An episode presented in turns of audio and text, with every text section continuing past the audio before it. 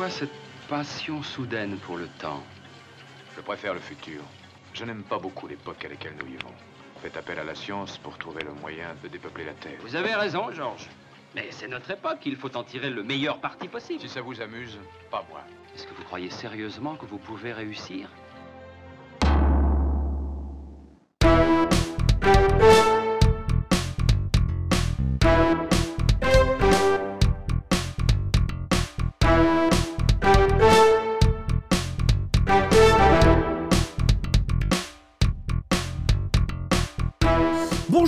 Et bienvenue dans ce troisième épisode de Flash Forward, l'émission qui raconte des histoires de cinéma en commençant par la fin. Troisième épisode, ce qui tombe assez bien puisque nous allons nous intéresser ce soir au troisième volet d'une, pour l'instant, on espère, trilogie. En l'occurrence, celle des aventures du détective belge Hercule Poirot selon Kenneth Branagh, mais aussi en général aux adaptations sur grand écran de l'œuvre de la romancière Agatha Christie. Pour ce faire, j'ai donc avec moi un contingent de détectives pas nécessairement moustachus. Euh, avec Lino pour commencer. Comment ça va? Oui. Un peu de moustache. Oui, j'ai de la moustache, c'est vrai. Eh, écoute, ça va, ça Il a va de la bien. Et moustache. toi, Marvin, comment vas-tu? Ben, ça va, ça va très très bien. J'ai aussi Alizé qui est là ce soir. Oui, bonsoir, je n'ai pas de moustache. Non, et on en remerciera le ciel pour ça. Euh, et Erwan, Erwan qui bientôt pas de cheveux, donc euh, et pas de moustache. et- non et plus, j'ai hein, rasé mon, mon bouc très récemment, donc voilà. Ah ouais, euh, il va vraiment falloir qu'il repousse. Euh, un peu comme Hercule Poirot qui cache ses blessures de guerre sous sa moustache, tu vois. Tu vois, éventuellement. euh, une gigantesque moustache. Euh, avant de débuter, c'est le moment de prendre un peu vos avis, voilà, bah, comme d'habitude. hein. De toute façon, concernant l'œuvre d'Agatha Christie, donc évidemment au cinéma, mais aussi de manière euh, plus globale, hein, histoire de savoir si vous êtes un peu familier de cet univers, euh, quand même relativement riche. Donc Erwan, pour commencer. Est-ce que Agatha Christie, euh, toi qui es un grand lecteur, enquêteur... Écoute, euh, moi, ce que ça m'évoque, Agatha, Christie, c'est plus simplement la relation avec ma maman. Euh, parce que figure-toi qu'elle était prof d'anglais quand j'étais quand j'étais enfant. Et euh, donc euh, une de ses meilleures amies est anglaise. Donc on allait souvent faire des voyages en Angleterre dans la famille de son amie. Et elle était très versée sur elle est toujours très versée sur la culture anglaise et notamment les romans d'Agatha Christie les romans et les nouvelles d'Agatha Christie. Et donc c'est vraiment quelque chose dans lequel j'ai un peu un peu baigné sans jamais enfin j'en ai lu tardivement mais sans jamais en, en lire avant mes, mes 20 ans probablement euh, mais j'étais quand même très au, très au fait de ça parce que c'était des choses qui étaient très présentes dans la culture euh, télévisuelle anglaise et, euh, et au cinéma un peu. Donc effectivement, c'est quelque chose que moi que je connais à travers, à travers le média de la télévision, mais pour que, lequel j'ai quand même beaucoup d'affection, même si je sais qu'il y a un côté très désuet, en tout cas en termes d'adaptation de, ce, de cet univers. Quoi. D'accord. Alizé, du coup. Toi, Agatha Christie, verse. Alors moi, Agatha Christie, pas trop les films, mais euh, j'ai beaucoup lu les, romans, les nouvelles quand, j'étais euh, préado, adolescente. Euh, voilà, c'est un, c'est une romancière que j'aimais beaucoup. J'aimais beaucoup ces histoires, euh, ces histoires de, de détectives, ces mystères, ces dénouements originaux. Donc, voilà, non, je- j'aime beaucoup. Mais par contre, au niveau cinéma, je crois pas, je crois pas avoir vu beaucoup de d'adaptations, à part peut-être la, je crois que c'est la série de la BBC Mhm. euh, qui est diffusée, euh, qui est encore diffusée, il me semble, sur euh, sur des chaînes de la TNT. David, David Souchet. Voilà, c'est ça. Oui, c'est ça. Euh, et Lino, du coup, Oui. qui est le donc euh, très très moustachu. Oui, donc j'imagine. toujours, euh, Oui, toujours moustachu, oui, tout à fait. Ouais, et, ouais, ben, euh, eh ben, moi, c'est un peu comme Erwan et un peu comme Alizé en même temps. C'est-à-dire que euh, j'ai lu beaucoup d'Agatha Christie euh, quand j'étais euh, petit. J'aimais beaucoup les enquêtes. Mm. Je pense même que c'est. J'ai dû apprendre à lire avec un de ces bouquins. Enfin, apprendre à lire, en tout cas, développer euh, mon sens de la lecture avec un de ces bouquins. voilà. Genre, tu sais. Non, mais. À euh, 8 ans, je à alors, à huit- à- à huit- 4 ans, à 4 ans, à, à 5 Alors attends, à laisse-moi finir, cette... À 5 ans, je les laisse-moi ai morts finir sur le cette lit, histoire, tu vas comprendre. D'autant plus que euh, quand j'étais petit, eh ben, on m'a montré justement des films d'Agatha Christie. Euh, notamment le premier que j'ai vu, c'était le Peter Ustinov, euh, celui avec Peter Ustinov, Mort sur le Nil. Euh, voilà, et par la suite, il se trouve que euh, j'ai aussi une relation maternelle, on va dire, avec, euh, avec l'œuvre d'Agatha Christie. Puisque euh, j'ai une certaine tradition euh, de déjeuner avec ma mère devant Hercule Poirot qui passe sur TMC, la version avec David Suchet. Oui. Voilà, Ah, justement, David. C'est ma sang, maman. David, sucer le sang. hein. bonsoir maman. Et donc, donc par contre, j'ai Ok. Par contre, j'ai vu beaucoup d'épisodes de David Suchet, de, de la série Hercule Poirot avec David Suchet, ouais.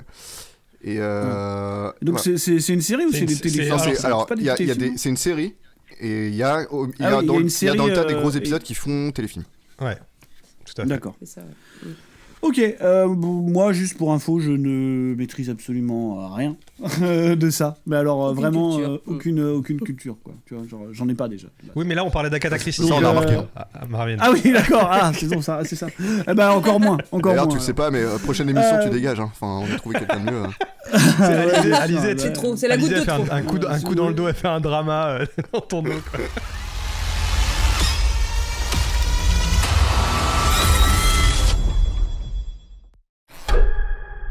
Hercule Poirot, j'ai quelque chose pour vous. Je suis la personne la plus intelligente que je connaisse et je n'y comprends rien. J'ai besoin d'un deuxième cerveau. Vous, vous avez une idée derrière la tête. J'ai vu des milliers de médiums, tous des charlatans. Je ne crois pas aux médiums. Venez assister à une séance. Dévoilez l'escroquerie. Détective, vous venez pour me discréditer, n'est-ce pas? Mais moi, je parle aux morts. Je donnerai tout pour entendre ma fille. Si quelqu'un veut s'exprimer, nous sommes là. À l'écoute. Euh, ent- Entamons donc notre bond en avant avec Mystère à Venise, sorti en 2023, réalisé par Kenneth Branagh pour un budget de 60 millions de dollars, où sont-ils passés Et adapté du roman La fête du potiron, ça donne envie, d'Agatha Christie évidemment.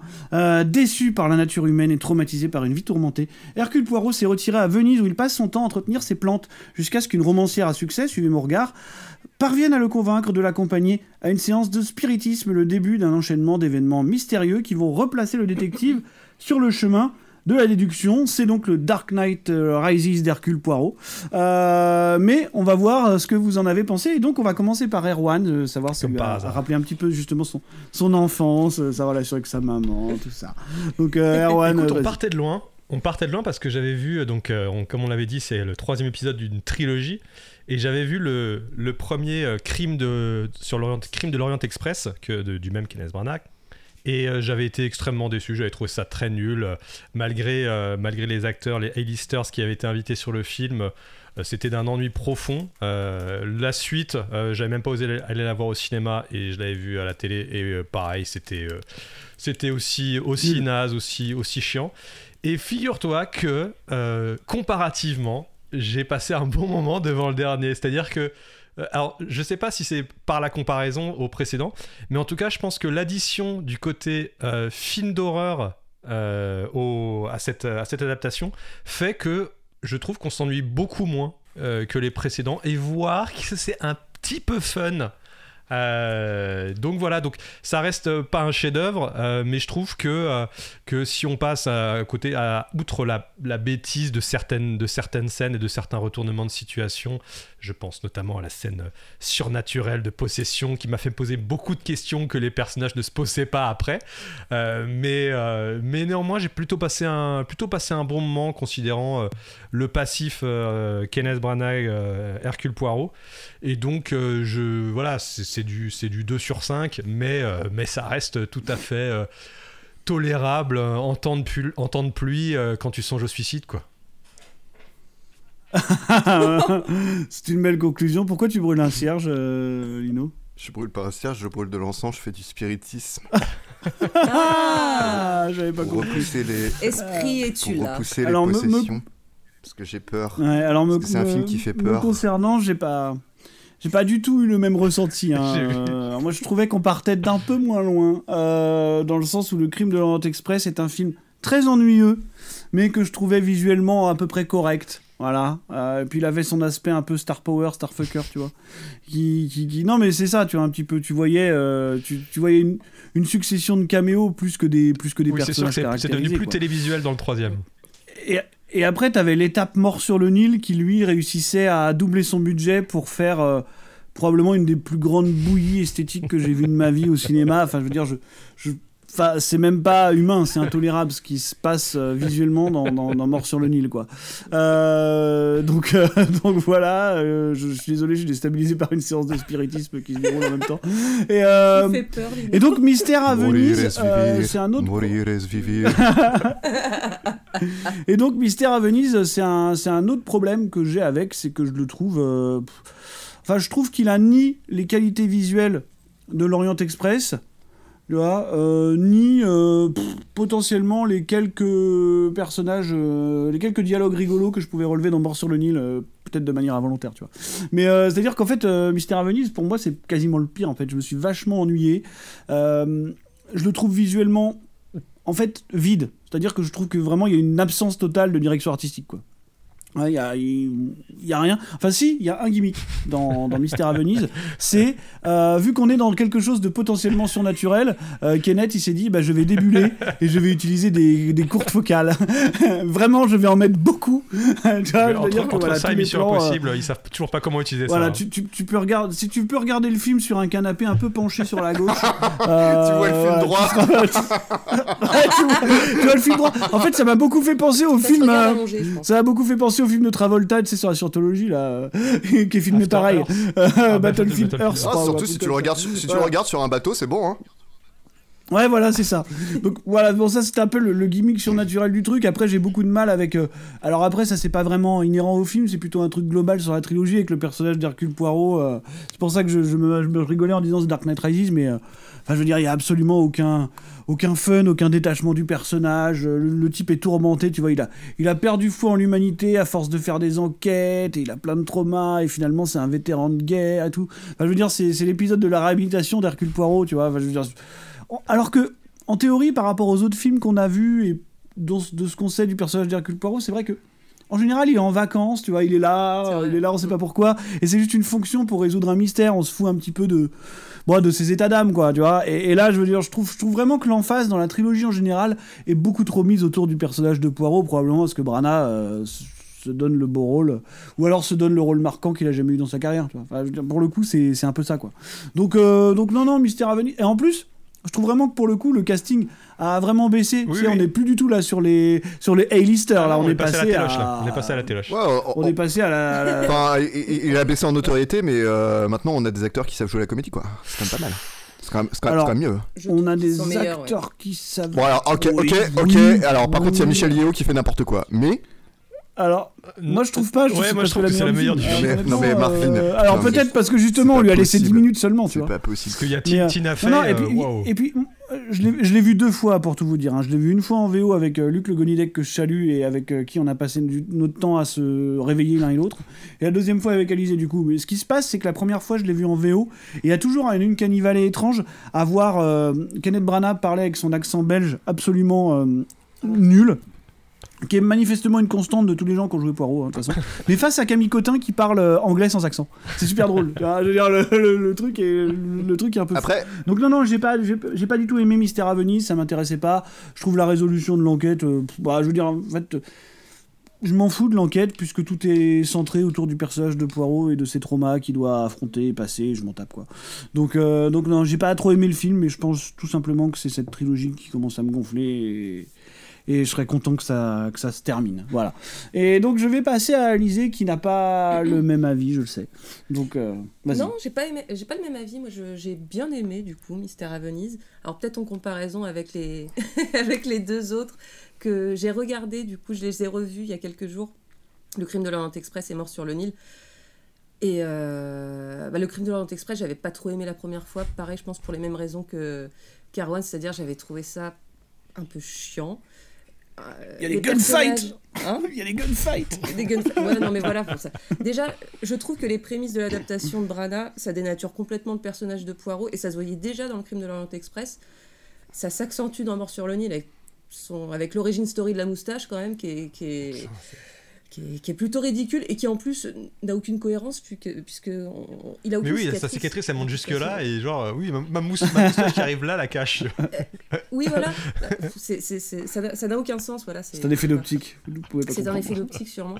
Donc, euh, donc non, ouais, j'aime pas du tout euh, cette trilogie euh, de manière global et le, le personnage de Poirot qui devient le point central, euh, ce que disait Marvin, quoi, qui devient le point central, euh, au lieu d'être juste l'élément qui amène à une histoire avec euh, différents personnages. euh. Dans le crime de l'Orient Express, du coup, effectivement, c'était juste une galerie de stars qui avait pas de consistance au-delà de ah c'est Michel Pfeiffer, ah c'est Johnny Depp, enfin voilà, c'était pas du coup c'était pas hyper intéressant. Dans Mort sur le Nil, c'était un peu moins marqué ce côté-là, je trouve, mais euh, c'était tellement laid Alors, film. Juste, juste, je t'interromps deux secondes, mais dans Mort sur le Nil, t'avais un autre truc qui était quand même plutôt drôle, c'est que tu disais Ah, c'est un cannibale Ah, c'est un Quanon Ah, c'est un, c'est une sioniste Tu sais, t'avais ça T'avais ça cette, euh, Au moins, t'avais ça, tu vois. Mais euh, et ouais, et je, j'ai un peu les mêmes défauts que le crime de l'Orient Express de, de manière générale. Et du coup, Mystère à Venise, comparativement, bah, je le trouve beaucoup plus regardable. Alors, euh, je le trouve moins moche. Moi, je, je trouve que après, c'est il y a le Après Mort côté- sur le Nil, oui. Il y a le côté un peu horrifique qui a, qui a ajouté euh, très sombre avec le, le décor de cette maison un peu délabrée, tout ça. C'est, je, je trouve que ça marche plutôt bien, voilà. Après, effectivement, il y a ces ces effets de caméra, euh, ces gros plans euh, Courte fisheye, fo- Ah, c'est, c'est. Puis en plus, ça arrive vraiment dès le début, avant qu'on soit Ah, vraiment je me, suis- dans le. moi, je me souviens parfaitement du euh, premier plan où il le fait, où ça n'a aucun sens. C'est Oui. le plan sur le C'est gamin. parce qu'ils sont drogués Ça n'a- Non, ils sont pas encore. Ils sont Ils sous sont pas encore drogués à ce l'emprise pas encore. Ouais, ouais, ah bah spoil, j'en ai on- rien à foutre. on hein. spoil, Non, spoil, clairement. spoil. C'est vrai que on euh, spoil, ça va on être, spoil pas. difficile de parler des films de ce soir. euh. On va spoiler. Ah ouais, bah, on s'est posé la On question. s'est posé la question et je vais vous le dire tout de suite, on va devoir spoiler, sinon Ah on merde, pas mais du coup, euh, moi j'ai préparé un truc et tout euh, sans spoiler et maintenant ça n'a plus aucun sens. Bah tu, spo- tu- bah, tu tu le pas, le tu spoiles pas si tu veux. Ah bah, On dira que t'es on dira que t'es le mec qui suivra- spoile on pas. suivra ton, lead. Et, euh, et donc, du coup, ouais, Mystère à Venise, je trouve que c'est. euh, c'est pas un excellent film, mais euh, pour le coup, j'étais accrochée. début. Je me suis pas ennuyée comme pour le crime de l'Orient Express. J'ai pas trouvé ça horriblement euh, laid comme, euh, comme Mort sur le Nil. Et pour le coup, j'ai trouvé que le côté dramatique de Poirot, bah, il était vraiment pire dans Mort sur le Nil. Je trouve pas qu'il soit, soit trop, trop mis en avant dans, dans Mystère à Venise, malgré qu'il y a quand même ce côté, ce côté euh, dramatique du personnage qui me Je ne veux plus enquêter. Quoi C'est trop dur, je ne veux plus enquêter. Oui, la fin était plutôt, Ah, c'est plutôt bien. sympa par Le rapport à monde ça. il est méchant. C'est juste au début. Et le monde il est méchant. Ouais, mais c'est juste au début. Après, du coup, il rentre assez vite dans le truc. Ah, En fait, je vais enquêter, Mm. donc, euh, donc ça va. Puis, euh, je- ouais, je- je- j'ai bien aimé l'histoire, même si encore une fois, les personnages restent assez fonctions et ils sont pas très très, euh, sont pas très très grattés, quoi. Donc, euh, donc voilà. Ok, euh, et elle a dû me réveiller trois fois. Donc, Pas parce que tu l'as vu deux fois. euh, Donc finalement, euh, Bah oui, du si coup. être là, C'est c'est pas endormi au même c'est endroit. t'as réveillé trois. Oui, fois. j'ai sélectionné, j'ai sélectionné. Ça, c'est ça ça t'est arrivé trois fois, tu l'as vu six fois. Non, non, elle m'a réveillé Non, ça trois n'a fois. aucun sens ce que je viens de dire, j'ai raté cette blague. C'est pas grave. Euh, oui, oui, oui, non, mais on coupera au montage. Euh, Bonsoir. Lino, du coup, pour terminer, voilà. Oui, c'est moi. Euh, non, mais euh, moi je suis plutôt euh, teamalisé, c'est-à-dire que euh, alors puis alors vraiment euh, moi Kenneth Branagh c'est c'est une, une douleur. Voilà, genre vous, vous évoquez le nom tout de suite ça me donne ça me donne des envies de sortir mon flingue quoi. Genre je tire à vue et et là celui-là bah ouais c'était moi j'ai pas passé un mauvais moment, ce qui déjà ce qui déjà est vraiment pas mal par rapport à Kenneth Branagh. Et Mm. euh, ensuite, non seulement j'ai pas passé un mauvais moment, mais en plus il y a deux trois moments où j'étais vraiment euh, aussi euh, plutôt plutôt bien dedans quoi. Alors euh, sachant que, alors bon préalable pour la suite de cette émission, euh, c'est que moi je n'aime pas les euh, j'aime pas les whodunits. Voilà, c'est un genre de film qui euh, Tin, tin, tin. Ouais, désolé, hein. désolé, je casse l'ambiance. Mais euh, moi, c'est le genre de film qui me m'intéresse, mais vraiment, vraiment pas du tout. Le mec Genre, ment à tu me- sa mère depuis tu toujours, quoi. Hein? Le mec Ah, mais ment non, à mais sa justement, mère depuis alors, toujours. justement- T'es une fraude. Mais non, mais non, justement, ça c'est le seul.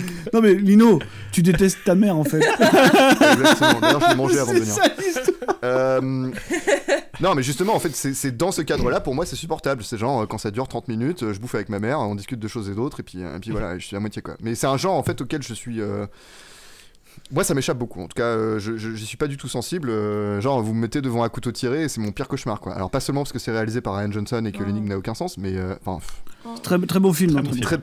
Extrêmement mauvais film. Vraiment. très bon euh, film. Très bon film. dans Très bon film. Très très extrêmement mauvais film. Mais ce sera coupé Oui, au montage. ferai Si vous voulez, je m'en fous. Je le dirai sur, je le dirai sur Twitter. Euh, mais, euh, mais justement, en fait, pour, pour revenir là-dessus, moi, moi, j'aime pas trop les, les Whodunits et celui-là m'a un peu plus. Enfin, Mystère à Venise, là, du coup, ce film-là de Kenneth Branagh m'a un peu plus plu parce que euh, l'intérêt, je trouve, de l'histoire, justement, ne réside pas dans sa solution, qui est même assez, Mhm. euh, assez convenue, j'ai envie de dire.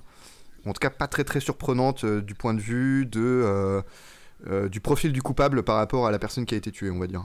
Euh, normalement, euh, Mm. normalement le- les, les révélations de Agatha Christie, c'est soit le modus operandi est incroyable, on l'avait pas vu venir, soit c'est euh, le mobile il était caché tout au fond d'une pile de, euh, de personnages, etc. Machin. Euh, ce qui sont deux ressorts qui moi me laissent complètement indifférent. Et là c'était justement ça m'a plus plu parce qu'il y a un petit truc, il y a, des thématiques quand même qui sont dans le film euh, euh, qui m'ont pas mal touché, l'abandon des enfants, tout ça. Enfin voilà, j'ai un peu raisonné avec ça. Après. bon voilà, le, film il est, il est laid comme un pou, il est filmé n'importe comment. Il y a deux trois moments où c'est un peu plus joli, mais mais voilà, je, je- je- suis rentré un peu plus dans l'ambiance et un peu plus dans l'histoire simplement parce que ça me correspond plus et parce que euh, et parce que d'ailleurs euh, je me suis renseigné un petit peu. Euh, c'est la première adaptation de Kenneth Branagh qui suit pas comment dirais-je qui prend des libertés avec le bouquin de base si j'ai bien suivi sachant que j'ai pas lu euh. Mystère à Venise et Alors, euh, il prend énormément de liberté dans les précédents aussi, Oui. hein, euh, par rapport aux personnages, euh, par rapport à plein Ouais, de mais trucs. Il change les personnages. de, de ce que j'ai compris parce que le, le, le bouquin dont est Il y a un personnage central de Mort sur le Nil, par exemple. Bien sûr, bien sûr, bien sûr. le- Alors ça, je, je- je ne dis pas le contraire, mais là où je veux en venir, c'est que euh, il se trouve que bon, ce que je dis à des limites, mais j'ai pas lu le bouquin euh, dont est adapté Mystère à Venise. J'ai lu les deux autres en l'occurrence, Euh, mais euh, de ce que j'en ai lu, je veux dire sur internet, sur Wikipédia, etc., en lisant le résumé du bouquin euh, dont est adapté Mystère à Venise, c'est celui où il m'est apparu que euh, il y avait le plus de liberté créative. euh, et pas seulement parce que il a fallu condenser euh, des personnages ou réduire euh, certaines péripéties et tout. Là, il y, avait vraiment, euh, ça prend des chemins vraiment très différents après, bon, euh, voilà, j'ai pas lu le livre donc je peux pas. Mais bref, pour moi, en tout cas, il y a une cohérence vis-à-vis de ça, c'est que euh, je pense que c'est le film qui est le, de, le- la trilogie, c'est le film qui est le moins tourné vers sa solution, sa grande révélation finale, et parce qu'il trouve sa substance ailleurs, et donc ça me parle plus. Voilà. D'accord, bah voilà, ce sera, ce sera tout sur Mystère à Venise, adapté donc de la fête du potiron. Voilà, Halloween. Party. Halloween VO. Party en VO, mais je trouve que la fête du potiron, c'est Vachement plus plus, rigolo, ouais.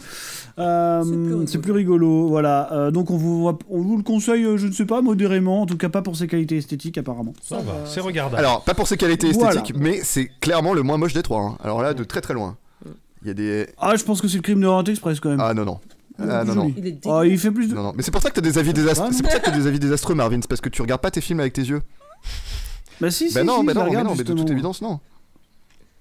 Mais tu sais, il regarde des films avec son non, cœur. non, tu te, tu trompes d'orifice. c'est exactement ça, moi, je regarde les films avec le cœur. voilà. Et vous, et vous, vous êtes pas. Vous êtes. Non, vous, vous avez plus ce truc-là, vous êtes vieux.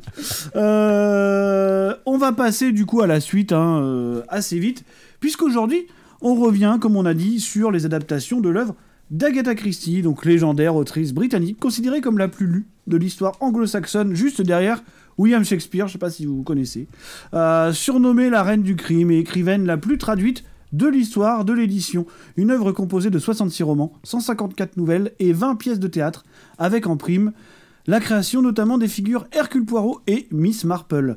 Alors évidemment, nous sommes là devant une œuvre extrêmement propice aux velléités d'adaptation, ce que le cinéma, la télévision et même le jeu vidéo ne se sont pas privés de faire. Oui, il y a des point and click Hercule Poirot. Euh, il y a même un point and click Ils étaient 10. Je, oui. Donc euh, quoi de mieux pour commencer notre petite enquête que de basculer vers la première adaptation de l'une des œuvres les plus populaires de l'autrice, en l'occurrence le roman Ils étaient 10, publié en 1939 et renommé 10 petits indiens devant la caméra de René Clair en 1945, et c'est le film choisi, Paralysé ce soir.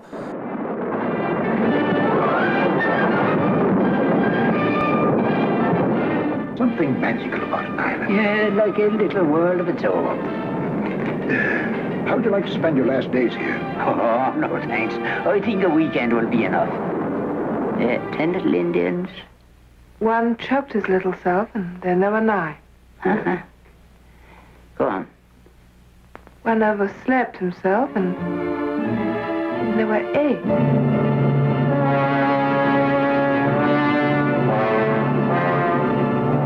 Mr. Owen is one of us.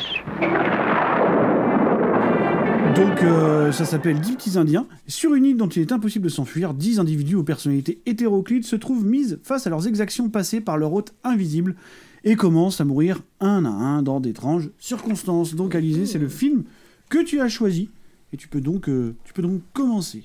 Donc, Les Dix Petits Indiens, euh, qui est un film de 1945, donc un film en noir et blanc, euh, donc, où l'histoire se concentre sur la punition de crimes qui sont jugés, qui sont considérés injugeables dans un tribunal, euh, où un hôte invisible, Monsieur Onim, qui a un sens aigu de la justice, euh, ne supporte pas que nos personnages euh, s'en soient tirés à bon compte euh, avec leurs crimes. Donc, euh, c'est un film que du coup j'ai découvert euh, pour le podcast, que j'ai trouvé vraiment très bien, malgré que ce soit un vieux film. Euh, donc, ne prenez pas. Oh la balle perdue sur les vieux films. Je proteste. Oh, Eh les ouais, ciné- bouh. cinéphiles, Ah, je rends ma carte de cinéphile, mon dieu. Euh, c'est un vieux film en noir et blanc, ça peut. Non mais on, on rigole, mais ça peut paraître quand même rebutant. À pour 45, on peut dire beaucoup- vieux film. De 45, ouais, pour beaucoup de pour beaucoup de monde.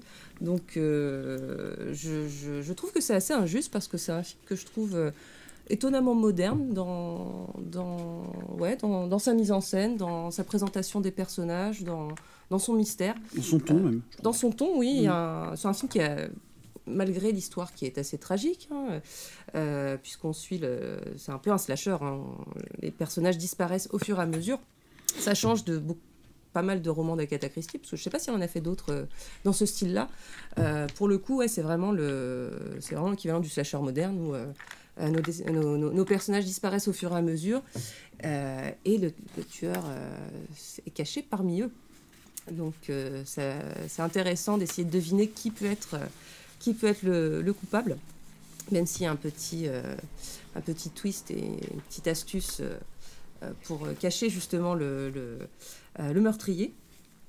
Donc voilà, je, trouve qu'il y a plusieurs scènes qui sont, qui sont assez intéressantes. Il y a tout un jeu, tout un jeu de, de, de regard accusateur lors d'une scène où tous les personnages se soupçonnent les uns les autres, euh, que je trouve assez, euh, assez marrante à regarder. Il y a, il y a un- une autre scène avec, euh, où chaque personnage se regarde par des trous de serrure et finissent par se, se poursuivre un petit peu les uns les autres en s'espionnant, que je trouve, que je trouve pas mal.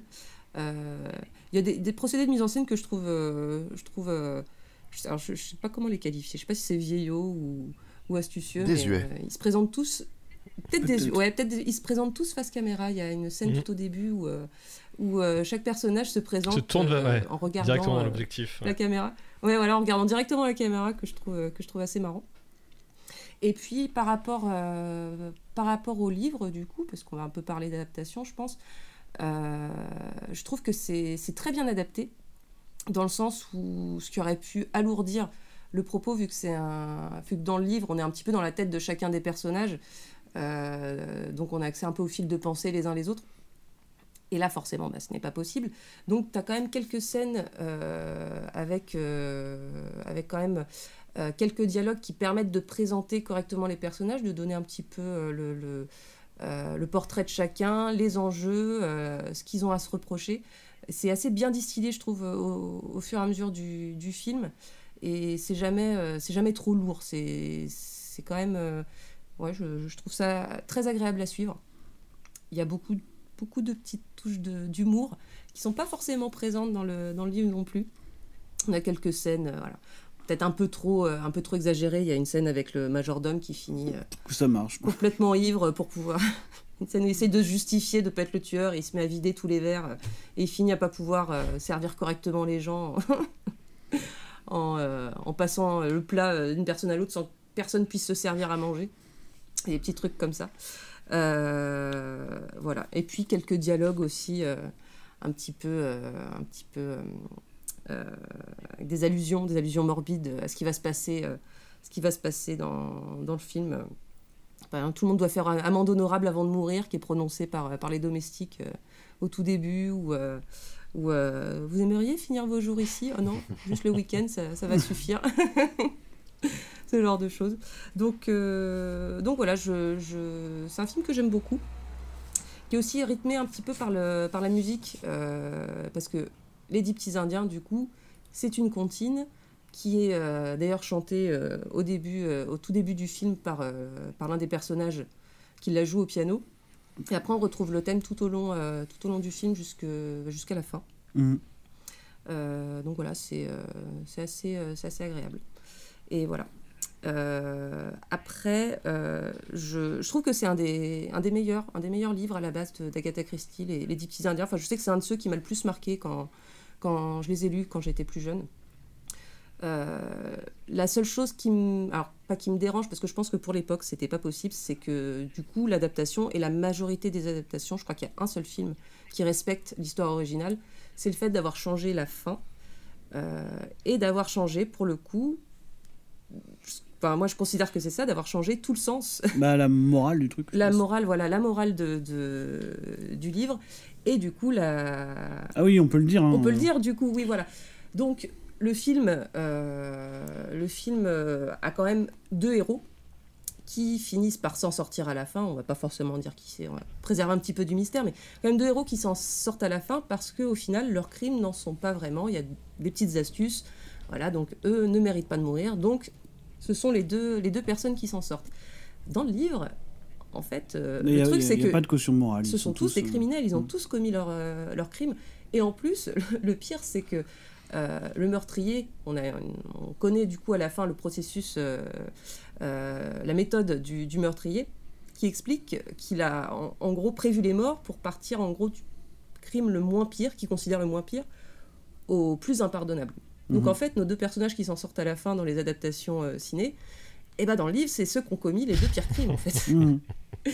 Et je trouve que c'est du coup c'est dommage d'avoir euh, perdu un peu cet esprit où, où c'était vraiment pour le coup c'est des, des crimes sont commis notamment par, euh, par des notables. Alors du coup ces crimes sont peuvent pas être jugés parce que soit ils sont commis par des personnes qui euh, ont une position sociale qui fait qu'on ne peut pas remettre leurs paroles en doute, on ne peut pas les attaquer, ou alors parce que c'est des crimes tellement euh, invisibles, en gros, que la personne n'aurait jamais pu être... euh, Ouais, c'est euh, des victimes invisibles, quoi, d'une Mhm. certaine manière.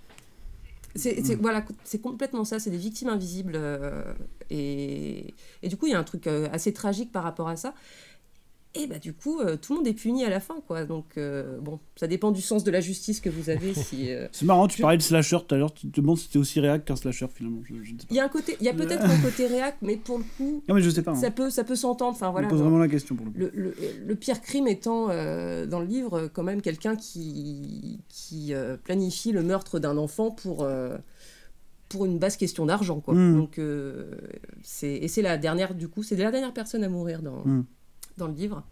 Euh, donc, euh, donc ouais, je, je trouve ça dommage que ça ait été supprimé d'à peu près toutes les adaptations, même si on en avait un peu parlé par rapport à l'époque, je suis pas sûre que ça aurait été possible au final. Je sais pas si par rapport. euh, je sais pas, est-ce que. euh, totalement amoraux. Je sais pas où on en est de la législation en 45 en fait. Il y a Tu le vois code encore. Euh, bah, je sais pas Code, du coup. Code Le Hayes, c'est pas encore en place, je pense, en 45. C'est pas encore. Je pense qu'on est pré-code en 45. Non, Mais parce que je me, je disais que justement, de- du coup, tu vois, tu pouvais pas montrer de film sans caution morale. Bah, je pense quoi, que de toute façon, la co- que j'ai vraiment l'impression que c'est une caution morale qui est un peu rajoutée aux choses. Ouais, mais je pense que c'est plus, plus l'époque dans- qui veut qu'on voulait pas Ouais. entendre parler de meurtre ouais. d'enfants, je pense. Que, euh, Ouais, ouais, puis même, même de, du fait qu'il n'y ait pas un seul personnage Ouais. qui soit sauvable moralement Ouais, dans le je livre. pense que c'est pré-code C'est Hayes, compliqué, je mais pense, dans, dans le pense qu'il y contexte avait déjà des, hollywoodien. cette morale qui était présente et qui faisait qu'il faisait attention. Euh, T'as raison, Erwan, parce qu'il y a un autre. Il y a, parce que du coup, il y a des, des petits changements aussi au niveau des crimes qui sont reprochés à chacun. Il n'y en a pas énormément, mais il y en a quelques-uns, et notamment. euh, dans le livre, il y a une des personnages qui, euh, en gros, son crime, c'est d'avoir euh, renvoyé sa servante qui était tombée enceinte et qui, je crois, alors je crois que c'est sous-entendu qu'elle a Mhm. avorté, Euh, et donc de l'avoir jetée dehors, dénoncée à ses parents, et la pauvre fille a fini par se Mhm. suicider. Et c'est remplacé par un autre crime. Ouais, oui, oui. Donc Mm. je pense qu'il y a peut-être eu de- aussi des changements par rapport à ça que ce que Agatha Non, non, mais c'est un film qui de toute se permettre façon, dans je les pense, livres, c'était euh, pas possible au cinéma. moralement est beaucoup Euh, plus euh, sur des rails que, que, que le livre. Alors le code Hayes c'est euh, 34, euh, 34 et 68 pour l'abolition Ah, bah. officielle, même si à partir du milieu des années Ah, 50. tu vois, donc ça. Ah, donc c'est on en est à partir du milieu des années euh, 50, les cinéastes euh, commencent à arrêter de le respecter. Ok. Ouais, mais donc là, du coup, Là, on est- on est dedans, ouais, ok. Donc, euh, je pense que je- ce que je Bah, me sur- disais en voyant le film. Surtout qu'en plus, euh, c'est René Clair, donc c'est un, réalisateur français qui, Ouais, mais à qui Hollywood. est parti aux États-Unis Mm, faire mm. ses films, donc je pense que lui, il voulait faire Mmh. Ouais, de toute façon, il, tout le monde le respectait, je pense, à ce moment-là, à peu près. Oui, en plus. Bah, Lino, du coup Oui Euh, À ton tour. À mon tour. À ton tour. Euh, oui, bah alors pour euh, compléter un petit peu aussi euh, ce que disait Alizé, en fait, euh, de toute façon, euh, Codeuse ou pas, il se trouve que le cinéma de René Clair euh, est pas euh, du tout dirigé vers euh, des fins aussi euh, sinistres, en fait, enfin, parce qu'elle est vraiment sinistre, hein, la, fin- la fin de, de Ils étaient 10, euh, le bouquin. Oui, oui. Il s'appelle Euh, René Clair. Ah, incroyable. Alors là, main en l'air, main en l'air, j'applaudis des deux mains. je suis tout seul, très bien, j'accepte mon sort. Euh, et je vais me pendre euh, comme euh, le dernier euh, petit, euh, petit indien de, de l'île, puisque je suis tout seul. Spoiler. Il spoil. Waouh. Oui, oui. Non mais oui. Dans le livre. Ok, euh, pour revenir sur René Clair, euh, qui est donc euh, n'est vraiment pas du tout sinistre en l'occurrence, et c'est exactement ce que j'allais dire, parce que Codex ou pas, euh, de toute façon, ça aurait pas été dans son style de de, euh, de faire un, de faire un récit aussi euh, aussi sinistre, donc hein, aussi sombre que euh, que celui d'Agatha Christie, en tout cas dans, dans le bouquin. Euh, moi, ça me pose énormément de problèmes, en fait, je dois dire, parce que même si, euh, même si j'ai rien contre René Clair euh, en tant que cinéaste, c'est plutôt quelqu'un. Enfin, j'en- ai pas vu beaucoup de lui, mais c'est ça, ça, me- plaît pas mal en général ce qu'il fait, justement parce que il a, il a un côté très innocent dans son approche morale des choses, justement. voilà, mais je pense que c'est pas du tout la personnalité adaptée pour. pour un, un récit dont la morale est aussi, aussi glauque que, que celle de Ils étaient 10. Et euh, alors, malgré tout, euh, il y a quand même euh, la, patte justement de René Clair. je trouve qu'elle sert le, elle sert le film à, plusieurs, à plusieurs occasions, notamment parce que il a un truc comme ça un peu féerique dans son imagerie. et donc, moi, j'ai- j'étais un peu euh, j'étais pas mal pris dedans en fait euh, au, début parce que euh, je me disais ah bah si c'est en fait justement la bonne manière d'approcher le truc je dirais c'est d'en faire une espèce de conte enfin de conte noir en fait qui de conte qui comment on dit? De conte qui déraille quoi en gros et qui se finit se finit se finit mal. Et donc je me suis on a les images comme ça. Alors c'est aussi la pellicule et c'est aussi l'époque qui veut ça mais c'est très brumeux quoi le, le- le cachet de la photographie euh, il y, a un- il y a un côté comme ça ils sont tous les deux ils sont tous les 10 pardon euh, isolés sur une île euh, avec des paysages tout vides comme ça c'est très euh, il y, a, il y a presque alors j'ai pas j'ai pas envie de dire que c'est mystique non plus parce qu'il y a beaucoup trop de musique pour ça mais euh, il y a, il y a, euh, un truc un peu ouaté, voilà, comme ça. euh, ça fait, euh, ça fait euh, souvenir hors vrai, du temps, une espèce de bulle comme ça qui flotte euh, en dehors, euh, en, en dehors de, de- de l'existence du monde. Et puis après, euh, moi j'ai décroché un peu euh, malheureusement avec euh, le jeu des acteurs et, euh, et la fin, euh, les, les cinq dernières minutes, j'étais là genre. Ah, Ouais. ah, le, le happy end, euh, le happy end, c'est, c'est- ça marche pas quoi. Ça marche. Ouais, le- la pienne est dure à Le avaler. happy end, ouais. c'est. Ouais, et puis très très très l'histoire d'amour est des- des- Sachant, sachant qu'en plus, moi. euh, En plus, De quoi? Mm. J'ai pas entendu. il y a ça qui est rajouté. ouais. L'histoire d'a- Le fait qu'il y ait une histoire d'amour qui s'intercale Oui, là-dedans, oui, qui oui, pas, bah ça, euh, hyper. qui est pas Là, on est sur, on est sur, Ouais, ouais, non, mais bien sûr, on est sur la, la, la aime. happy end au forceps euh, avec euh, le beau jeune homme euh, qui pécho la belle jeune fille en lui sauvant la vie en plus, évidemment, au passage. Euh, et puis à la fin, c'est, ça se finit sur un bon gros. s- La salade de langue là. Mouah, Comme ça. Ah. ça a été là, genre. Je trouve oh, ça excitant, ah, moi. ah, j'en ai, euh, j'en, j'en ai, j'en ai reçu une goutte. tiens.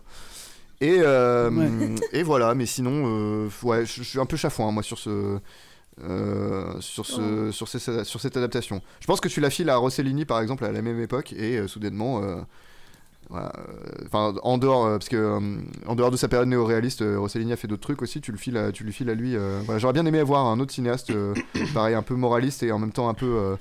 un peu, comment dirais-je, qui a une, une image travaillée un peu de la même manière que René Clair s'attaquait à celui-là, mais bon, voilà, j'ai eu René Clair, hein, c'est comme ça. hein. Mm. Erwan, du coup Écoute, je n'ai pas boudé mon plaisir devant, euh, devant ce petit 4 heures. Euh, j'ai passé plutôt Ouais. un moment. C'est de se demander en fait où est- quel est l'intérêt de ces, de ces films, en fait, où réside le, le plaisir qu'on en retire, parce que contrairement justement à ce que tu disais tout à l'heure, Marvin, par rapport au fait que Branas s'est mis, mis- très en avant à travers le personnage de Poirot, lui a donné une importance, un background qui n'était pas forcément nécessaire. Je pense que justement l'attitude général, qu'ont en général les gens qui adaptent les, les Agatha Christie, c'est de se dire, ok, le, c'est juste, ok, le public veut trouver qui est le coupable. et euh, veut s'amuser en, es- en essayant de le trouver, veut faire des hypothèses. Et en fait, finalement, ce qu'on voit dans ce film, c'est que les personnages se font en fait un peu le miroir de ce que pense le spectateur. Et donc, ok, ça pourrait être lui parce que lui, il est comme ça, ça pourrait être elle, machin. Et donc, c'est tous les retournements de situation et, euh, et qu'on aime être un peu bousculé dans euh, nos préconceptions et se dire ah putain en fait je me suis trompé c'était pas lui. Mais alors et on échafaude constamment euh, en regardant le film on échafaude des théories jusqu'à jusqu'au retournement de finale qu'on espère justement nous surprendre mais dans le bon sens du terme. Et donc même si voilà je l'ai je l'ai cité juste avant l'histoire d'amour pour moi et tombe comme un cheveu sur la soupe ça n'enlève pas le plaisir d'avoir échafaudé des théories et de s'être laissé comment dire de s'être laissé emmener dans cette histoire où tu où à chaque fois tu es un peu surpris de qui meurt parce que ah merde mais je pensais que c'était lui mais en fait euh, mais en fait non. Euh, voilà donc moi je pense que le, le plaisir provient de là. Après je trouve que le cachet un peu euh, bah, passé parce que c'est un film qui est plutôt récent euh, fonctionne encore très bien. Il faut s'adapter au style de l'époque qui effectivement ne privilégie pas euh, les, les gros plans auxquels on est habitué aujourd'hui. Et c'est beaucoup des plans d'ensemble euh, avec tous, les tous les comédiens. Euh, et je pense qu'il y a beaucoup effectivement Alizé le disait d'humour aussi qui a été mais dès le début ils sont tous sur le bateau et il y a le foulard de la dame qui passe dans la gueule d'un des mecs elle le met de Mm. l'autre côté dans la gueule d'un des autres. Il y en a un qui, a, qui, a, qui a- qui a le mal de mer il regarde le vieux marin qui a, une, qui a une tronche pas possible en train de manger un vieux sandwich il a envie de vomir. Donc dès le début tu sens qu'il y a quand même une légèreté qui est, euh, qui est je pense bienvenue et je me suis posé la question et j'ai eu la réponse par Alizé justement sur ok qu'est-ce qui de, de cet humour-là, qu'est-ce qui était dans le roman, tu vois? Et visiblement, bah, pas, pas grand-chose, en tout cas, de cet Rien. humour qu'on voit dans le film. Rien, Rien, ok. rien. Le, le- Ah, rien, le autant livre, pour le moi. livre est juste pas drôle du tout, quoi. C'est très Ok. euh, au contraire. hein, c'est, euh, ça commence déjà assez sombre et euh, plus on avance et plus c'est sombre. hein. Ok. Il y, a- il y a un petit peu d'humour, mais c'est pas du Ouais, tout. c'est- euh, de l'humour- à la ouais. Agatha Christie, mais c'est pas du tout l'humour. Donc de l'humour noir. Ouais. Voilà. Et, euh, et en tout cas, euh, non, euh, moi j'aime. Pas de l'humour clair. Oh Voilà. Oh, oh, oh, oh, oh, je suis en feu, je suis en Je, feu. je terminerai, juste sur, euh, sur le fait que je pense que c'est le, le mécanisme qui aujourd'hui est, pu- est plutôt récent, mais qui a été le plus parodié dans, euh, dans la littérature d'Agatha Christie. C'est vraiment le principe de, des petits indiens en fait. Et euh, je me souviens même qu'il y avait un épisode de euh, Family Guy qui, l'avait, euh, qui avait repris ce truc-là, parce que c'est hyper original comme Who Done It de pas avoir justement un mec qui enquête et qui cherche à savoir qui a fait le coup. Là, c'est, ils sont Mm. tous en train de Mm. se soupçonner les uns les autres. Et vraiment, c'est un Oui. peu le.